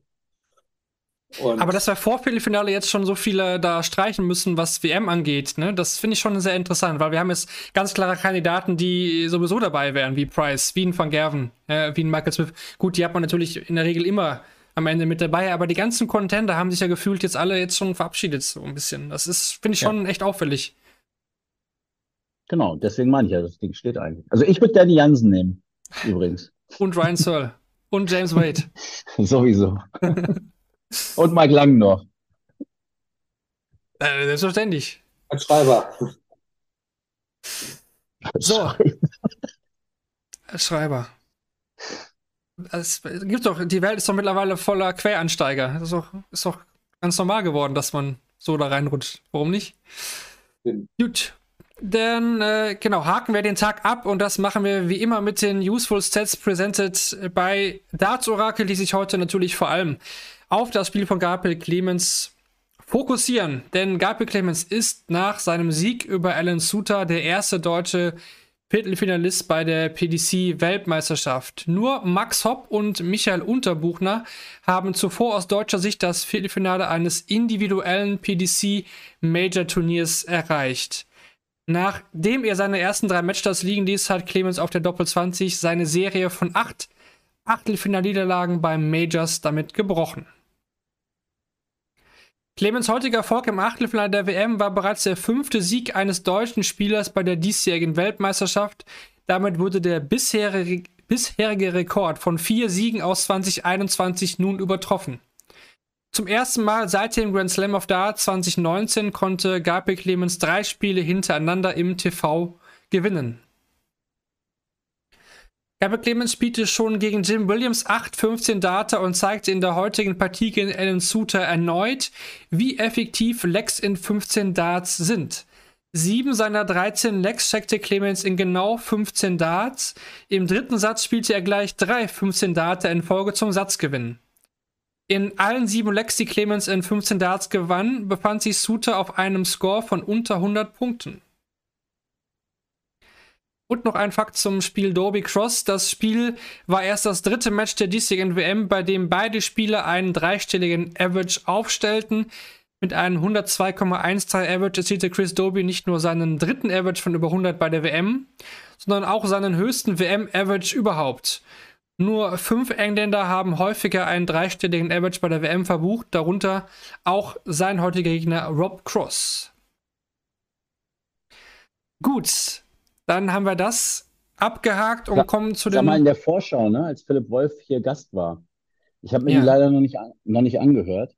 Ähm, habt ihr da mal darüber gesprochen, wie solche Statistiken zustande kommen? Ja, Ich finde das wir. ja. Ah, okay, dann ja, das Ja. ist ja nochmal ein Das werde ich dir jetzt aber nicht verraten. Da musst du mal, genau, da musst du genau. mal selbst reinhören.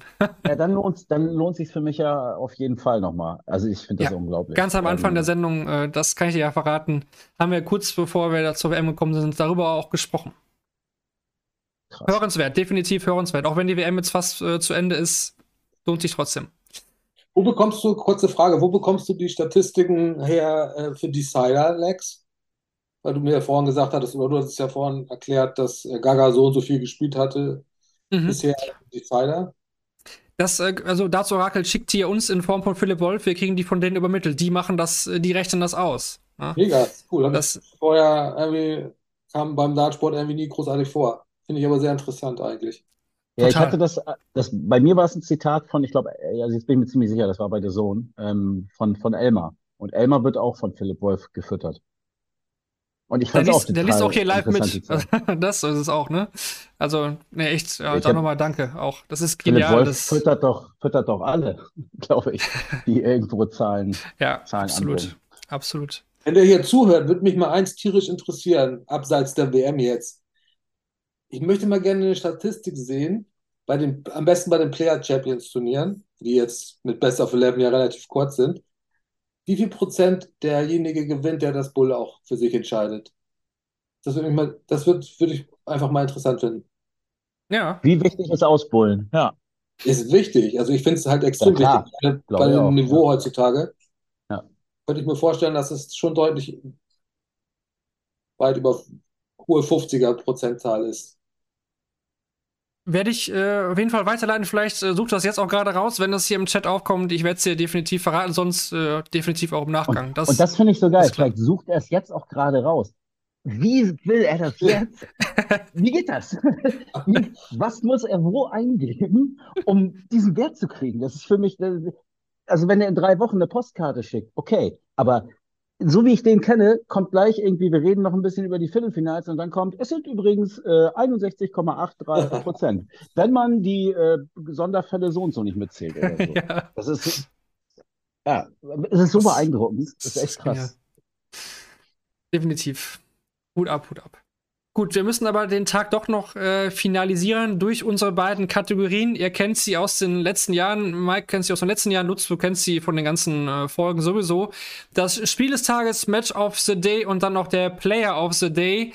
Wir fangen aber an natürlich mit dem Match of the Day, das Spiel des Tages. Und äh, da geht die Frage raus erstmal an dich, Mike. Was war für dich heute das Spiel des Tages, was dich am meisten mitgenommen hat, gefesselt hat? Der Gaga. Hätte ich, ist hätte ich fast gedacht. Bei Lutz weiß ich ja nie, der haut auch noch mal andere Sachen raus. Heute nicht. Heute Das ist nicht. zu ernst. Das ist zu ernst. Da macht man keine Späße drüber. Das ist so ein wichtiger Tag gewesen. Also ich habe mich auch selber lang, ich habe irgendwann eine, habe dann eine Zigarette geraucht, nachdem der ganze Hassel irgendwie durch war und dann dachte ich so irgendwie hatte ich mir das spektakulärer vorgestellt. Wenn wenn es mal endlich jahrelang hat man darauf gewartet, jetzt passiert's und ja, cool. Also super, aber mehr, geht weiter jetzt so, ne? Ja, weil es auch am Nachmittag war. ja, ich, vielleicht, aber vielleicht liegt es auch an Gaga, dass der einen da gar nicht so mitreißt, sondern man von seiner stoischen Gelassenheit irgendwie, dass das irgendwie ein bisschen abfärbt oder so. Weil, also ich, ich habe mich natürlich gefreut, gar keine Frage, aber ja, irgendwie war es dann okay. Und jetzt das nächste Match. WM geht weiter. So, ja, gut. Während die Aber es, Abstimmung. äh, Ja. es, es war das Match und ähm, ja, es, es wurde ja auch nicht so viel angeboten jetzt heute, dass man da nochmal was anderes nennen könnte. Vielleicht Doby, weiß ich nicht, aber die anderen waren jetzt nicht so, die Unterschiede waren einfach zu groß. Ja, die, die Abstimmung hier im Chat läuft noch, äh, aber die Antwort von Philipp ist schon da. Und die Antwort lautet: Das ist eine spannende. Frage. Ja, Lutz, es ist eine spannende Frage, aber diesmal Oh. könnte, könnte die Antwort länger dauern. Ha, okay. Das beruhigt mich. Wir reichen das definitiv nach. Und Mike, wir lassen dich nicht da äh, die nächsten Wochen dumm ins Bett gehen. Die Antwort wirst du definitiv bekommen. Das freut mich super. Gut, in dem Fall haben wir auch hier die Abstimmung jetzt schon beendet. Da sind tatsächlich im Match des Tages äh, die Mehrheit bei, bei Chris Doby gegen Rob Cross. Okay, das wäre ja, das wäre das Einzige, was man noch nennen könnte, ja. Dann aber die Frage zum Spieler des Tages. Äh, da kann man natürlich auch Gaga sagen. Und Mike, wahrscheinlich wirst du auch Gaga sagen, oder? Spieler des Tages für dich? Ja, das ist natürlich die deutsche Brille auf. Äh, Könnte ich wahrscheinlich auch ein Bunting nennen, so, äh, wo man am wenigsten mit gerechnet hat. Äh, Van Gerben hat wahrscheinlich den höchsten Average gespielt, aber das ist man auch gewohnt. Von daher, ja, ganz klar Gaga. Jo.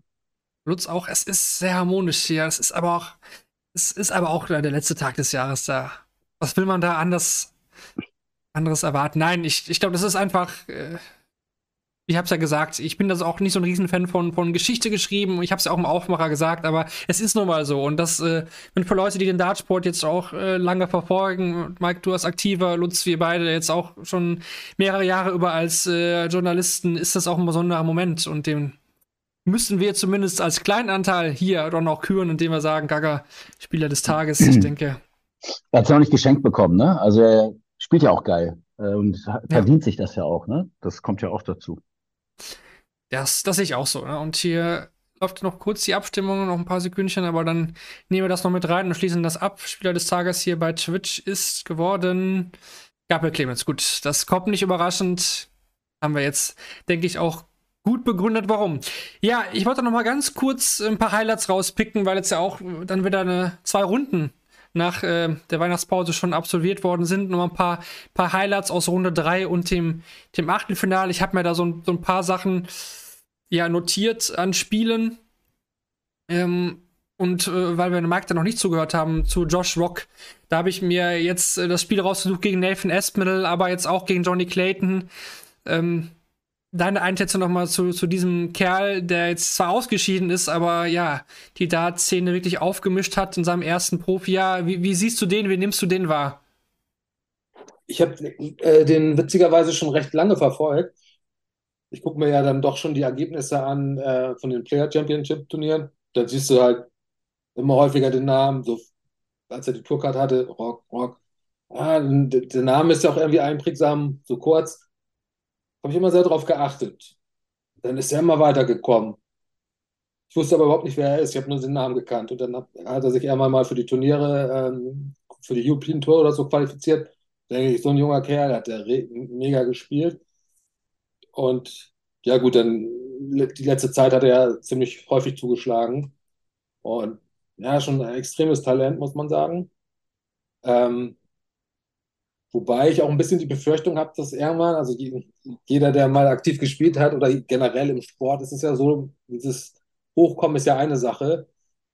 Aber irgendwann wird ja auch mal eine Zeit kommen, wo es nicht mehr ganz so gut läuft. Und dann ist ja die Frage, wie man damit umgeht. Also ähm, vom Talent her absolut krass. Auch so wie er sich jetzt bei der WM verkauft hat, mega. Ähm, also hat natürlich Riesenpotenzial. Ähm, man muss aber trotzdem abwarten, was mal passiert, wenn er in eine Krise gerät, wie er da wieder rauskommt. Ähm, aber sonst mega Typ. Das Dann habe ich, ja, ich finde dann auch super, Lutz hat ja auch gesagt, was war ihm auffällig, er, spielt, er spricht von sich in der dritten Person. Das ist auch irgendwie gewöhnungsbedürftig. Der Lothar? Ja, genau das Beispiel. Der, der nordirische Lothar Matthäus ist das.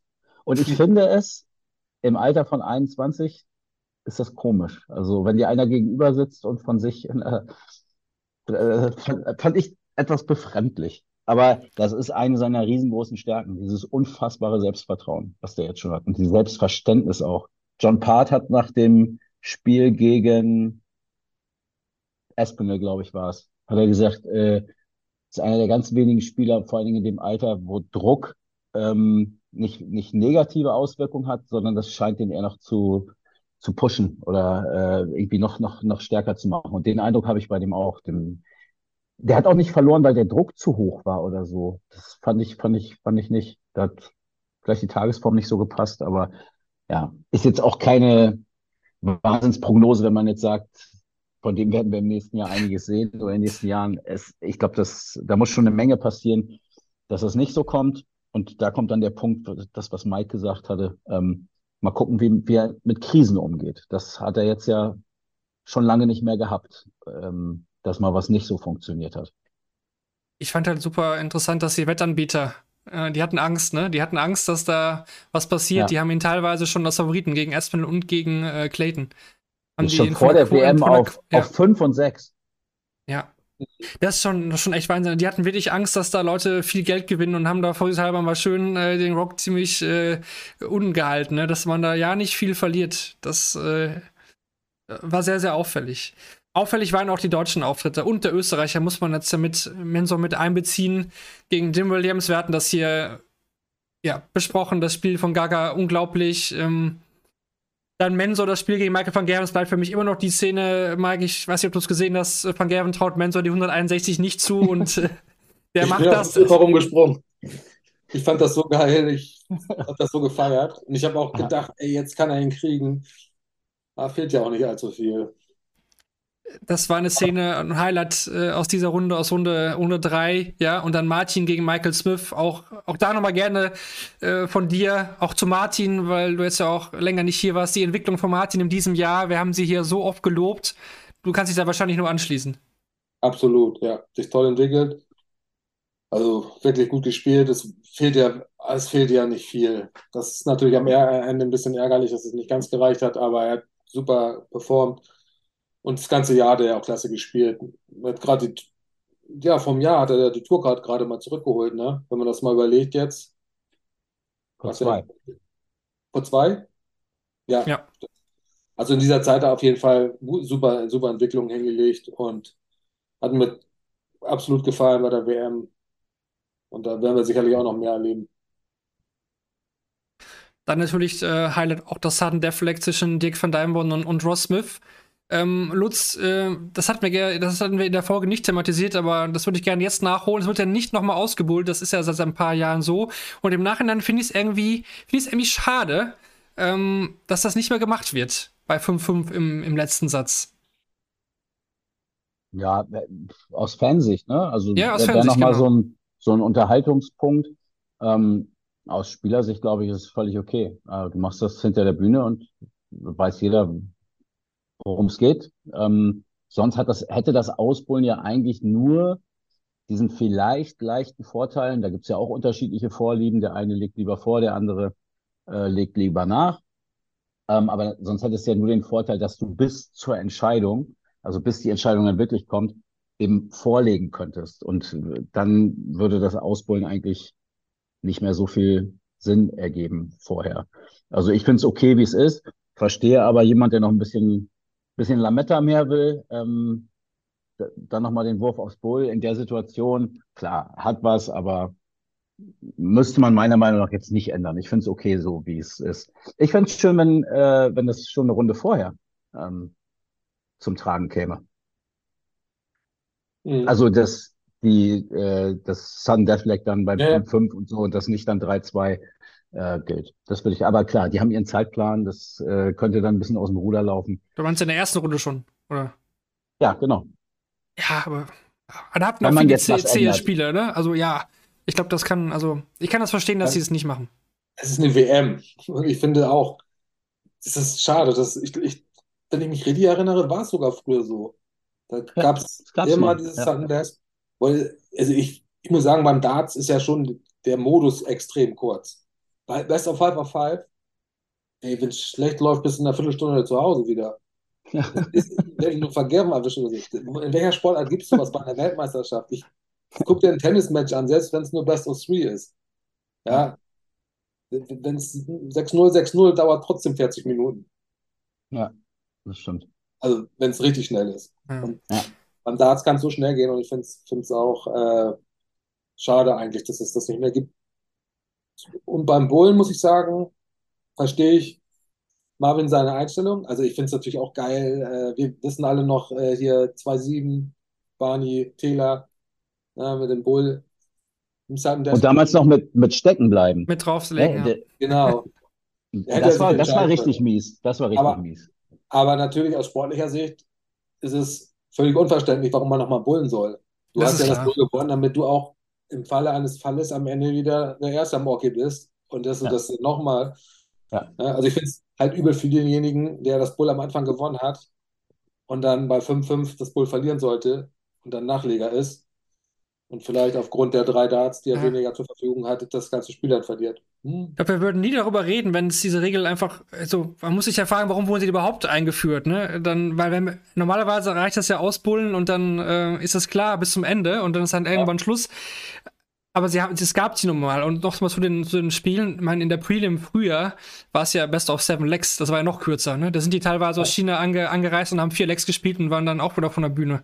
Jetzt haben sie ja zumindest diesen Satzmodus und seitdem sie halt auf die äh, 96 gegangen sind, haben wir halt in der ersten Runde, und wir hatten wirklich viele zähe Partien, haben die, glaube ich, ein bisschen Angst, dass da manche Spiele vielleicht dann einfach den Rahmen sprengen können, wie du es du's gesagt hat. Ne? Und wir hatten das Corona-Jahr, da hatten wir, ja, hatten wir ja gar keine Verlängerung mehr. Da war ja bei 2-2 im finalen Satz, dann war Abfahrt. Dann war letztes Leck Ja. und dann, das haben wir ja zum Glück wieder zurückkorrigiert. Das Ich war glaub, richtig haben, scheiße. das Also war das war richtig richtig scheiße. Ja.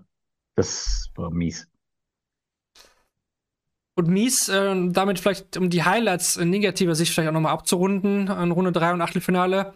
Mike, negativ habe ich mir aufgeschrieben, die beiden Schotten eigentlich. Peter Wright und Gary Anderson. Bei Peter Wright kennen wir die Gründe mit Joanne, es, es ging nicht gut. Er hat gesagt, er konnte nicht viel trainieren. Vorhinein hat er gesagt, vor der WM vielen Interviews, er hat so viel trainiert wie noch nie. Äh, Da kann man dann auch wieder sagen, hm, was ist das jetzt wieder? Aber vor allem auch bei Gary Anderson, ne? der rutscht jetzt ab aus den Top 20 der PDC Order of Merit. Siehst du da noch irgendwie eine Chance äh, auf äh, ja, alte Zeiten oder ist das jetzt endgültig so der Weg nach unten bei ihm? Bei Anderson meinst du jetzt? Ja, Nee, es ist, zeichnet sich ja schon recht lange ab. Der hat ja überhaupt keinen Bock mehr. Also er ist ja auch nur am Jammern, schon seit Jahren. Also war mal ein toller Spieler, aber ich vermisse ihn nicht wirklich, weil, also ist ein Mördertalent, keine Frage, aber also ich sehe nicht mehr so, dass er irgendwie richtig Lust dazu hat, Dartprofi Ja. zu sein. Das erwähnt er ja auch recht häufig. Wird sehr schwierig, dass er da noch äh, oben mitspielt, glaube ich. Es- Ich finde es gut, dass du das sagst, ähm, oder dass du es auch so siehst. Ähm, er war mal ein toller Spieler und ich, ich würde sogar noch weitergehen, er war auch mal ein toller Typ. Ähm, Mhm. das, es wird am Ende für alle eine Erleichterung sein. Also, glaube ich wirklich. Für alle. Für die PDC, für ihn, für viele andere Spieler. Ähm, ich fand, dass diese WM und sein Ausscheiden das nochmal unterstrichen haben. Dass es einfach nicht, nicht cool ist, was er da macht und gemacht hat. Und er ist in, die, in dieser Situation, in der er sich befindet, kein Bock mehr so richtig, nee, da nicht hin, aber dann, da will er dann doch wieder und dann auch dieses Rumgelaber immer mit, ja, ich habe ja gar nicht trainiert. Dann hat dir aber Ryan Searle eine halbe Stunde vorher erzählt, dass sie seit vier Wochen sich äh, Druckbetankung, um noch irgendwie in Form zu kommen, da die Pfeile äh, batteriemäßig um die Ohren gehauen haben. Also, ach, weiß nicht, das. Ich glaube, Marvin, du hattest vor zwei Abenden, du gesagt, er hat den Zeitpunkt so ein bisschen verpasst. ja. Fand ich eigentlich nicht, aber jetzt hätte er es machen können. Und dann natürlich nicht mit so einem, mit so einem komischen Mindgame noch hinter der Bühne gegen den ehemaligen Buddy. Ähm, das war natürlich ein Schuss in den Ofen, aber wenn er vorher gesagt hätte, das ist meine letzte WM, ähm, das hätte nochmal schön werden können, irgendwie. Und ich, ja, ich hab's ja schon gesagt, ich, ich befürchte, dass das sportlich vielleicht nicht schaffen wird, weil Der wird jetzt ja, der, der wird jetzt ja nicht anfangen, auf der European Tour Nein, aufzutauchen und, und in Hildesheim und in Sindelfingen. Ach, Im Leben Ich denke, Der muss er macht den Matthias Meyer. Der macht den Matthias Meyer. Ist, äh, wahrscheinlich werden es nicht alle wissen, ne? Ein Österreicher äh, Skirennfahrer, der aber jetzt gesagt hat, nö, er es irgendwie vom. Start, vom Start gemerkt, äh, in einem random Rennen, muss man eigentlich sagen, noch nicht mal vor Heimkulisse. Nö, hört's auf. Muss ich auch keinem sagen, warum. Ich habe einfach keinen Bock mehr. Ich habe es auch gar nicht abgesprochen mit Familie oder Freunde. Ich, ich höre jetzt auf mit meiner Karriere. Ich äh, fahre jetzt nicht mehr. Und das kann ich mir bei Gary auch vorstellen. Er ist nicht der Beine, der sagt, naja, äh, den, den Tag, das ist mein letztes Spiel. Ich glaube, wenn irgendwann jetzt äh, man aufwacht und mit das dann liest, äh, ja, Gary Anderson die Karriere beendet, das kann, das kann genauso passieren, glaube ich. Das halte ich nicht für unmöglich. Mhm. Also ich finde ja, jeder Sportler sollte selber entscheiden, wann er aufhören möchte. Ja, es gibt ja immer dieses, ja, jetzt hat er seine, seinen, oder beim Taylor war es ja auch so. Ne? Taylor ist ja am Ende auch, hat er ja oft, ist er unter die Räder gekommen. Spielerisch waren zu viele gute nachgekommen. Und haben ja auch viele gesagt, der hätte schon vor zwei Jahren aufhören sollen, dann wäre er ja immer noch der Hero gewesen. Aber er hat 16 Mal Weltmeistertitel. Ähm, und solange jemand noch Lust hat, soll er von mir aus noch 64. in der Weltrangliste sein. Ja, und von mir aus kann er machen, was er will. Also man, man spielt ja am Ende des Tages für sich selbst. Und wenn Anderson jetzt meinetwegen aus den Top 32 rausfällt, aber noch Bock zu Daten hat und ihm das Steve Ganze Beaton. noch Spaß macht, dann, dann soll er spielen, bis er keine Tourcard mehr hat oder so. Aber äh, wenn man einfach merkt, man hat keine Lust mehr, sich Genau. da mal hinquält und weiß ich nicht, ob das dann auch das Richtige ist. Ja, es ist, Ich muss das wahrscheinlich auch nicht machen, ne? Nee, muss er nicht. Und genau was du sagst, geht gar nicht um die, äh, das wäre für mich auch gar nicht das Kriterium, dass ich sage, jetzt aus dem Top 20 raus, oh Gott, die Legende und so, der macht sich alles kaputt. Völlig egal. Es geht nur um die Art und Weise, wie er Ja. auftritt und man, man sieht ihm, man kann ihm ja dabei zusehen, wie ihm das alles nervt. Er, er ist von sich selbst angenervt, von seiner Leistung, von den Leuten auf der Bühne, was da gemacht wird und so. Und ähm, das, das macht ihm keinen Spaß mehr. Und das ist das, was dann so schade ist. Ähm, klar, wenn er noch Bock hätte, dann spiel ewig weiter. Also keine Frage. Er war immer absoluter WM-Spieler.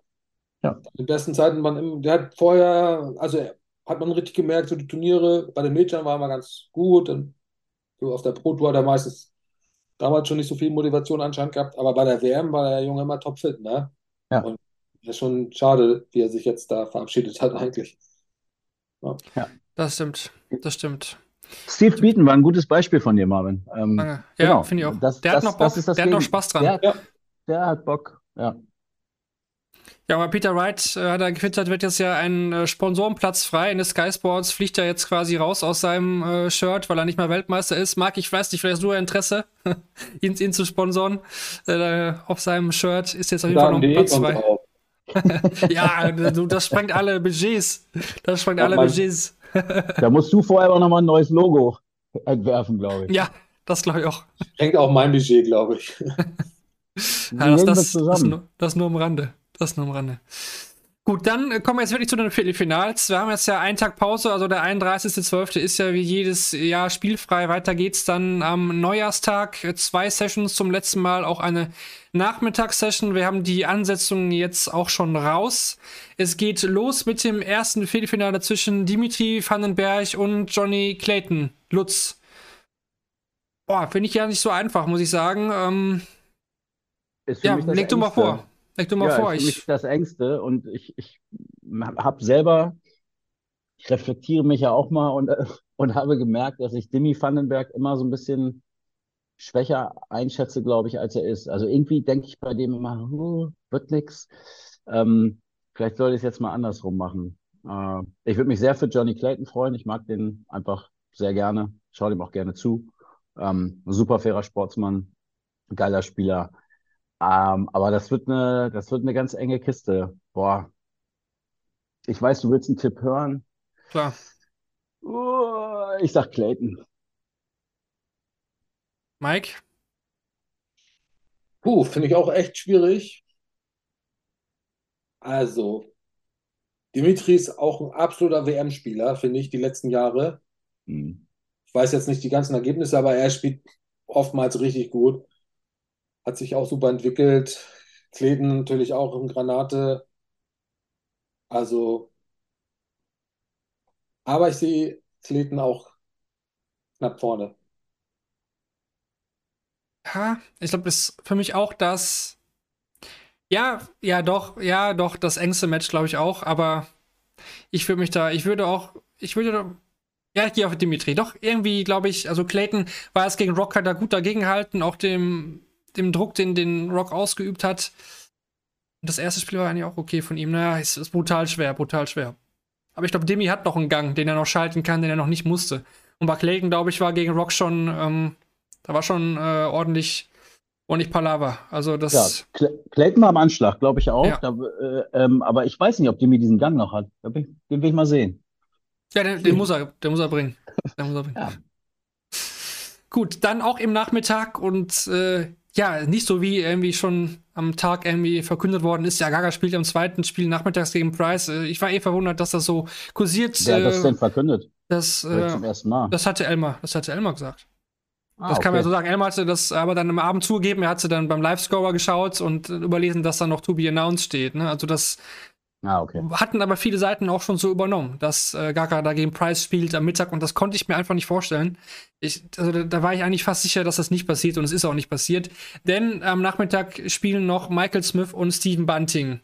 Das kann, kann Mike ja mal vorlegen. Du hast ja gesagt, Smith kommt ins Finale, dann müsstest du jetzt hier ja auch theoretisch äh, davon ausgehen, dass er auch Bunting schlägt. So sieht's aus. Ja, konnte trotzdem ein interessantes Match werden, wenn Bunting so weiter zockt. Äh, aber prinzipiell sehe ich Smith vorne. Also ich hoffe auf ein enges Match.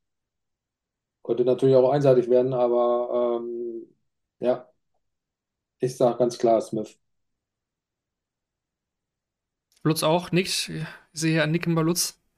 Ja, ich sage jetzt nicht wieder 0 oder 1, zu 0 oder zu 1. Ähm, so weit würde ich nicht gehen, aber ich glaube, das wird eine klare Sache. Ich glaube, der Bully Boy ist einfach zu stark für Bunting. Der wird da, auch wenn wir ihm Unrecht getan haben bislang, Toll. aber jetzt ist die Reise vorbei, my friend. Gut, dann kommt es zum ersten Viertelfinale eines deutschen Dartspielers bei der PDC-WM und zwar trifft dann im ersten Spiel des Abends. Die Session beginnt von der Übertragung her um 20.30 Uhr, eine halbe Stunde später als die. Muss ich jetzt schon grinsen? Ich kriege jetzt schon das Grinsen, wo Ja. du das so anteaserst. Gerne, ja. Oh ich freue mich immer, wenn du, wenn du meine Stimme gerne hörst, Lutz, äh, und vor allen Dingen auch meinen Worten, denn Gavin Price ist der Gegner von Gabriel Clemens. Es sei vorweg gesagt, bisher konnte Gabriel Clemens äh, ja Gavin Price noch nicht bezwingen. Wird er das tun, Lutz?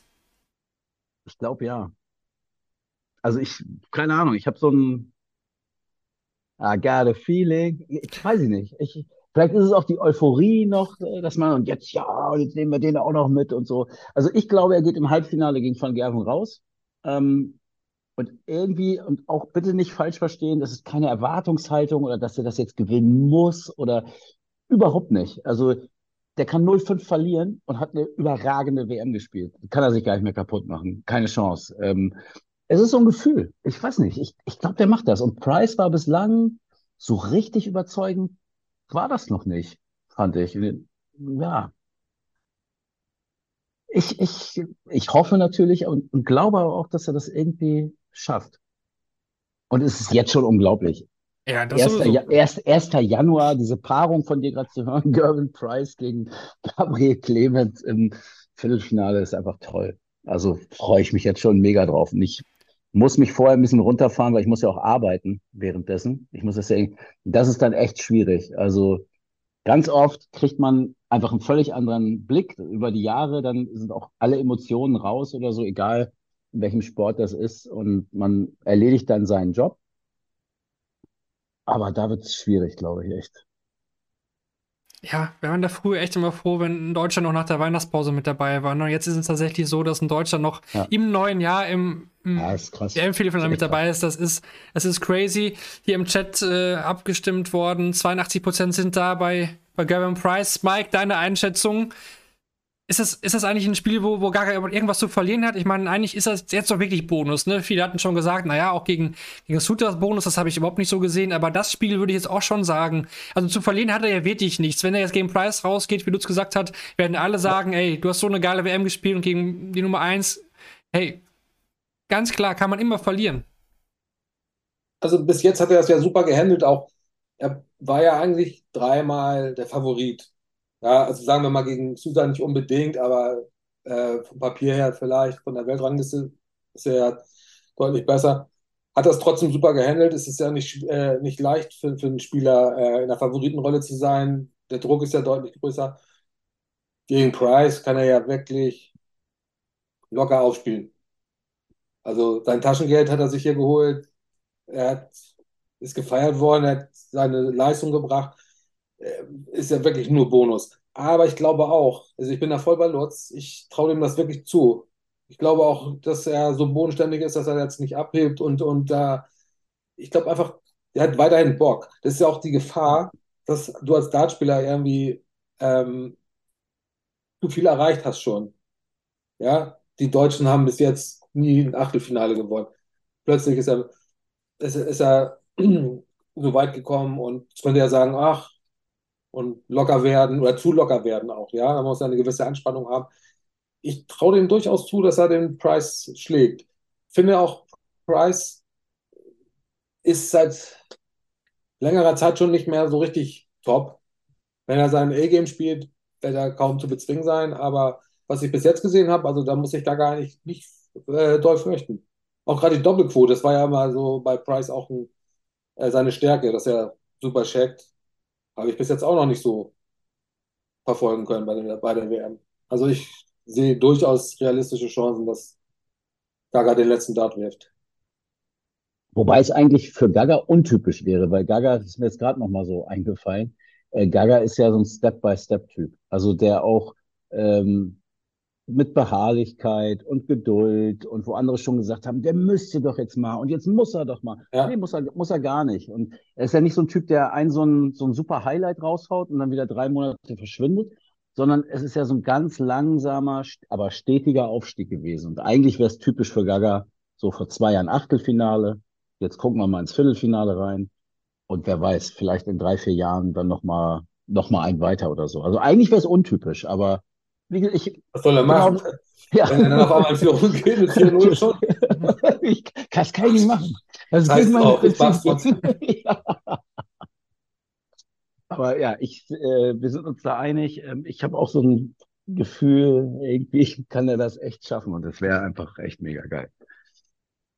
Ja, also mich, mich hat Price auch bisher noch gar nicht abgeholt. Äh, mhm. Er musste vielleicht auch noch nicht, das kann man auch nee, sagen. Also gegen, gegen Barney, ja. selbst gegen Barney musste er nicht, ne? Und jetzt auch ja, gegen De Sousa, er war nie gefährdet. Und gegen Woodhouse hat er, hat er kurz Druck bekommen im ersten Spiel, ne? Dann das, äh, hat aber Woodhouse auch mehr schon rausmachen können, hatten wir ja auch besprochen.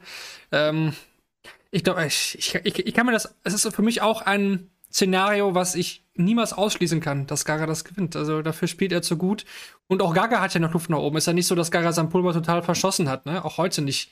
Also gegen Williams ja. hat er ja nochmal vom Average auch nochmal ordentlich mehr gespielt als gegen Suter, obwohl er heute ja auch wieder eine gute Partie gemacht hat. Aber auch Gaga kann an die 100 spielen, ne? Das darf man auch nicht vergessen. Und dann will ich erstmal sehen. Also Vielleicht ist das echt so ein Effekt auch, ich weiß auch nicht, wie Price an die Sache rangeht. Der hat ja gestern gesagt, ne, äh, gegen Gaga, gegen wen spielt der überhaupt? Ah, gegen Suter. Also, ja, wüsste er nicht, wusste er nicht. Muss man nicht immer glauben. Ihm glaube ich das irgendwie schon, dass er sich damit nicht so beschäftigt. Er hat sowieso den Fokus äh, echt verlagert. Ich habe jetzt in den letzten Tagen wegen der Geschichte für die Bild am Sonntag mich mit ihm noch mal ein bisschen beschäftigt, näher ein bisschen recherchiert. Ich hatte mich auch in London mit ihm zusammengesetzt. Gesetzt er hat echt, er hat wieder angefangen, Rugby zu spielen. Er verbringt mehr Zeit mit seiner Familie, vor allem mit seinen Töchtern. Er hat irgendwie gemerkt, scheiße, die letzten Jahre steiler Aufstieg sportlich und da ist ganz schön viel auf der Strecke liegen geblieben und hat das für sich so erkannt. Ich finde auch, dass er viel ruhiger geworden ist. Also klar, wenn jetzt einer den zum ersten Mal sieht, sagen alle, was ist denn das für ein Irrer da? Was ne, macht er da auf der Bühne? Aber ähm, weiß nicht, also er lässt sich nicht mehr so leicht kitzeln. Also klar, gibt er auch mal eine Spitze zurück und natürlich dieses Come on und so, da, das gehört irgendwie dazu, aber so abseits vom Board wirkt er viel, viel gelassener, ähm, misst diesen, dieser Darts-Geschichte auch nicht mehr so diese Riesenbedeutung. Er ist die Nummer eins gewesen oder auch immer noch. Er hat einen Weltmeistertitel geholt. Ähm, und ich, ich habe bei ihm das Gefühl, wenn er so von seinem Leben erzählt, dass sich der Fokus da ein bisschen verlagert hat. Sowas kann ja auch gut sein. Äh, kann natürlich dir auch ein bisschen äh, dir vielleicht ein paar Punkte nachher kosten im, im, Average, weiß ich nicht, aber kann auch, kann auch positiv sein. Aber auf jeden Fall hat er sich in diesem Jahr verändert und sagt es auch selber und sagt, dass er das ganz bewusst gemacht hat. Und überzeugt hat er schon lange nicht mehr sportlich, aber sieht es eben auch selber so. Der redet sich da auch nichts schön oder nichts ein. Ähm, und deswegen hat Gaga auf jeden Fall eine Chance. Das nehmen wir doch so mit und schauen noch auf das letzte Viertelfinale, das dann bestreiten werden Michael van Gerven und Chris Doby. Doby sollte man sicherlich nicht unterschätzen, aber Mike äh, van Gerven geht hier natürlich auch hier wieder als Top-Favorit in diese Partie rein. Ja, klar. Ja, sehe ich Van Gerven ganz klar vorne. Und ja. Hoffe auf, hoffe auf ein enges Spiel, weil Dobi kann ja auch richtig gut spielen. Und ja, oder Van Gerven hat vielleicht auch mal nicht einen ganz so guten Tag. Vieles ist möglich, aber am Ende, gerade bei der langen Distanz, Ja, Best of Nine, ne? Müssen wir auch dazu sagen. Wir machen Ja. jetzt fünf Gewinnsätze, nochmal ein, einmal mehr und das spielt natürlich Van Gerven auch noch mal mehr in die Karten. Ja. natürlich. Seht auch ein, ein Nicken bei, bei Lutz. Ich glaube, da kann ich auch keine andere Meinung äh, abholen. Deswegen kommen wir dann noch mal zu den Umfragen, die wir gestellt hatten. Oder die Umfrage zur letzten Sendung. Wir hatten gefragt, wer gewinnt das Match zwischen Gabriel Clemens und Alan Suter. Hier im Chat waren ja auch schon viele der Meinung, dass, dass Gaga das gewinnt, die Mehrheit. Und auch äh, bei Spotify hatten 59% pro Clemens abgestimmt und auf Suter dementsprechend 41%. Und äh, genau, wir hatten ja gerade hier auch schon gefragt, ne? Wie seht ihr das? Äh, Price gegen Clemens, wer gewinnt dieses Spiel? Stimmt da auch äh, gerne wieder ab äh, im Real Life für die Leute, die sich das ähm, da anhören.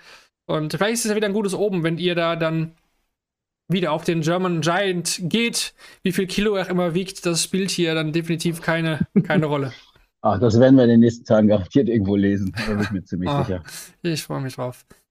Ja, dann, dann zum Abschluss vielleicht nochmal ein, zwei Fragen an dich, Mike. Du hast ja schon gesagt, Darts äh, liegen so ein bisschen beiseite schon seit längerer Zeit. Stehen denn trotzdem irgendwelche Projekte im, im Dart-Bereich an? Wir hatten ja schon öfter mal gesprochen über das Thema ja, Dart-Touren in Deutschland. Ähm, ja, erzähl mal ein bisschen. Ist, hat sich da was getan oder äh, spürst du irgendwas, dass sich da was entwickelt? Wie sieht's aus? Also von meiner Seite aus ist der Stillstand. Also ich kümmere mich einfach jetzt gar nicht mehr irgendwie um Darts. Ich gucke es noch, verfolge die Szene so ein bisschen. Aber so, äh, da habe ich im Moment noch immer kein, also da habe ich noch nicht lange genug Abstand gehalten, um da wieder irgendwie ein bisschen Bock drauf zu haben. Äh, ja, ansonsten bin ich ja mit meiner Shirt-Geschichte sowieso mit Dart verbunden noch. Ich mache ja sehr viel in dem Bereich.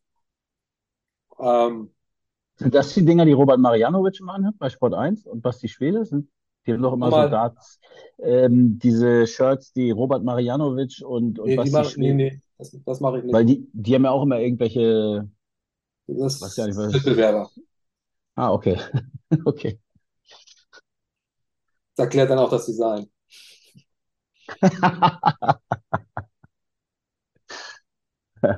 Ja, okay. Ja, ne, wir hatten das, wir hatten das ja nur angesprochen, auch äh, weil wir das, äh, glaube ich, äh, war das letztes Jahr oder vorletztes Jahr hatten wir das ja, ne? Wir hatten ja drüber gesprochen hier auch Ja. und was, was so alles möglich wäre. Ähm, wir, wir haben ja gesehen, die Nordic Baltic Tour, die funktioniert. Jetzt haben wir die Super League und äh, auch mit der PDC Jupp da auch drüber gesprochen. Die sehen die Super League einfach in diesem neuen Format. Das heißt, diese, diese alte Super League-Idee mit diesen mehreren Spieltagen übers Jahr hinweg würde der Kalender auch nicht mehr zulassen und würde auch äh, vom Logistik her einfach nicht mehr, nicht mehr möglich sein. Wie gefällt dir denn das jetzt das, das Super League-Format, was wir jetzt in den letzten beiden Jahren gesehen haben? Zumindest äh, ist es ja nicht mehr so, ein, so eine Eintagesgeschichte, sondern schon ein paar Tage mit, mit Vorrunden, und so weiter. Wie gefällt dir das denn? Also ich finde es so zum Schauen ganz okay. Als Spieler wäre es mir dann doch zu wenig, ja. Also es war ja immer die Intention, dass man sich regelmäßig trifft zum Training, also eigentlich trainieren in Anführungsstrichen, das ist ja unter, unter Turniermodus. Man hat ja sehr viele Spiele gemacht, äh, fällt ja komplett weg. Also ich sage auch nach wie vor, dass es schade ist, dass es in Deutschland diese Tour nicht gibt, ja. Wo sich, also man sieht es ja auch, die, die Spieler haben ja Bock drauf. Ich denke mal, auch bei der Q-School werden sich jetzt bestimmt relativ viele anmelden, also, also aus Deutschland, schätze ich mal schon.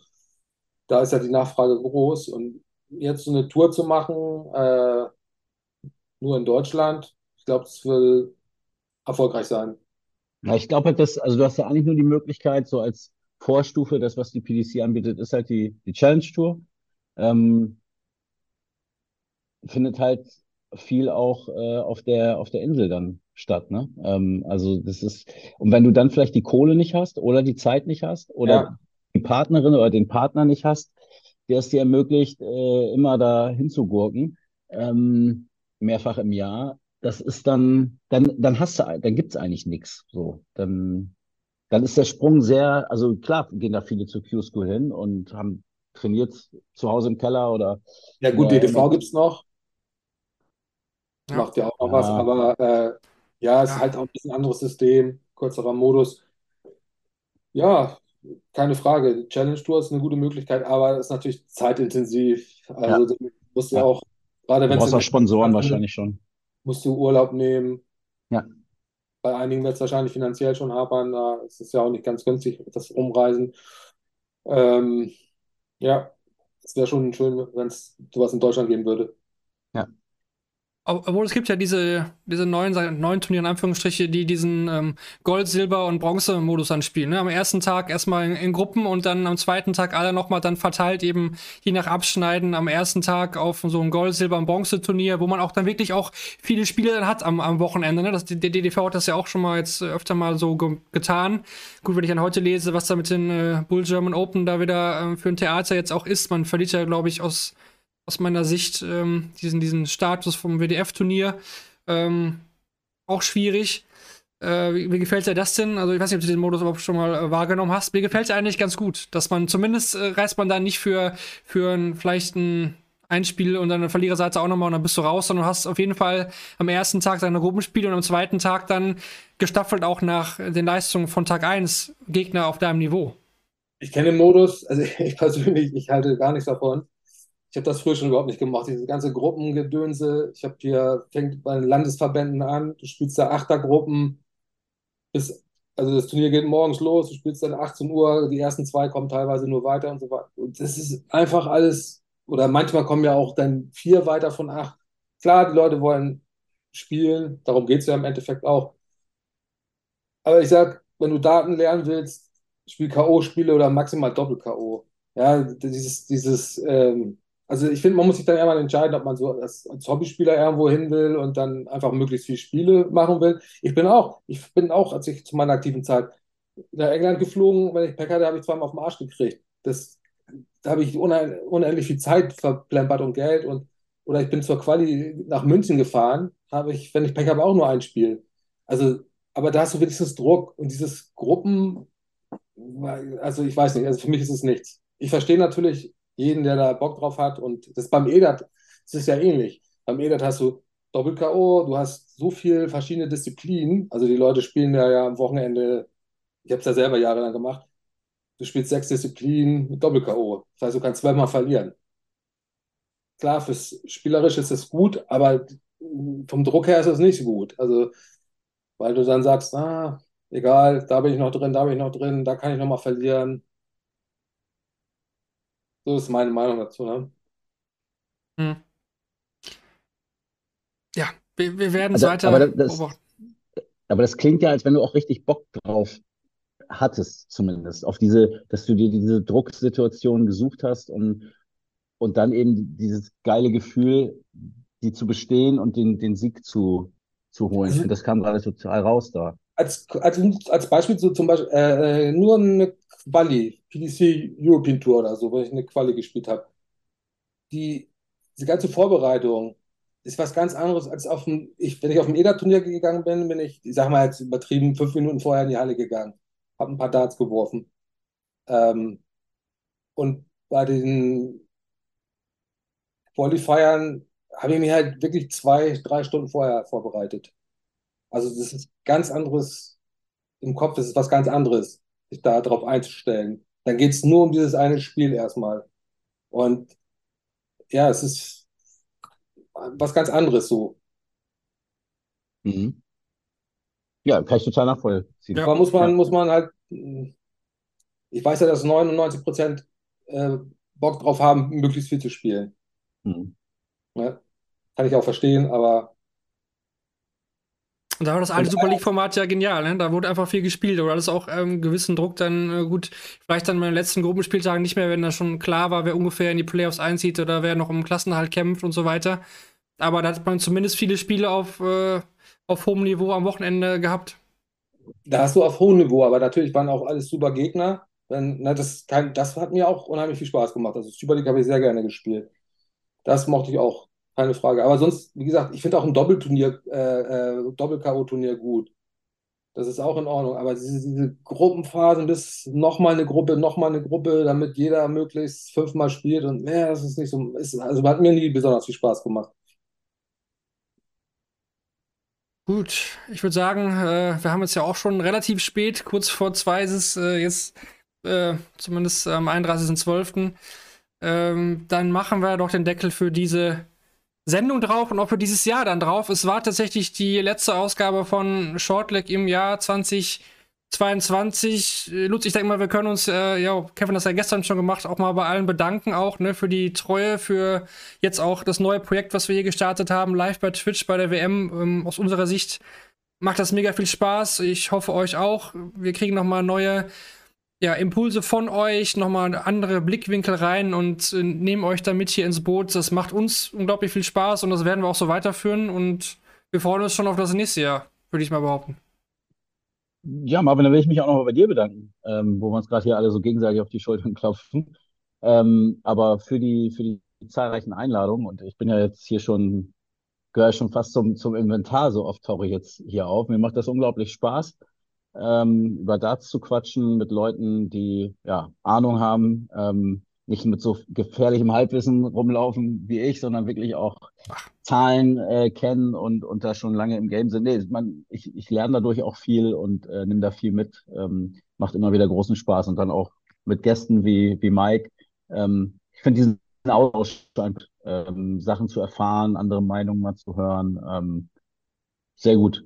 Und es geht aufwärts mit Darts in Deutschland. Zumindest in der Spitze. Das können wir seit dem heutigen Tag, glaube ich, äh, ganz sicher sagen. Das absolut. Und ich schließe mich da an, Mike, äh, Lutz an, Mike. Danke dafür, dass du dir das, äh, wie die letzten Jahren auch heute wieder mit uns so lange hier, hier angetan hast zu dieser Uhrzeit. Äh, vielen, vielen Dank an dich da.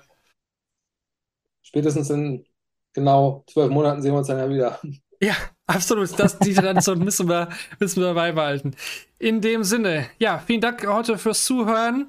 Wir machen einen Tag Pause natürlich und äh, kommt gut rein ins neue Jahr 2023. Wir haben noch einen Deutschen mit dabei. Das können wir zum ersten Mal sagen. Wir werden im neuen Jahr dann am ersten Tag natürlich nach der Abendsession hier uns wieder melden bei Shortleg, dem Daten.de Podcast presented by Bulls. Guten Rutsch an alle und bis übermorgen dann. Macht's gut. Ciao. Guten Rutsch. Tschüss. Ciao.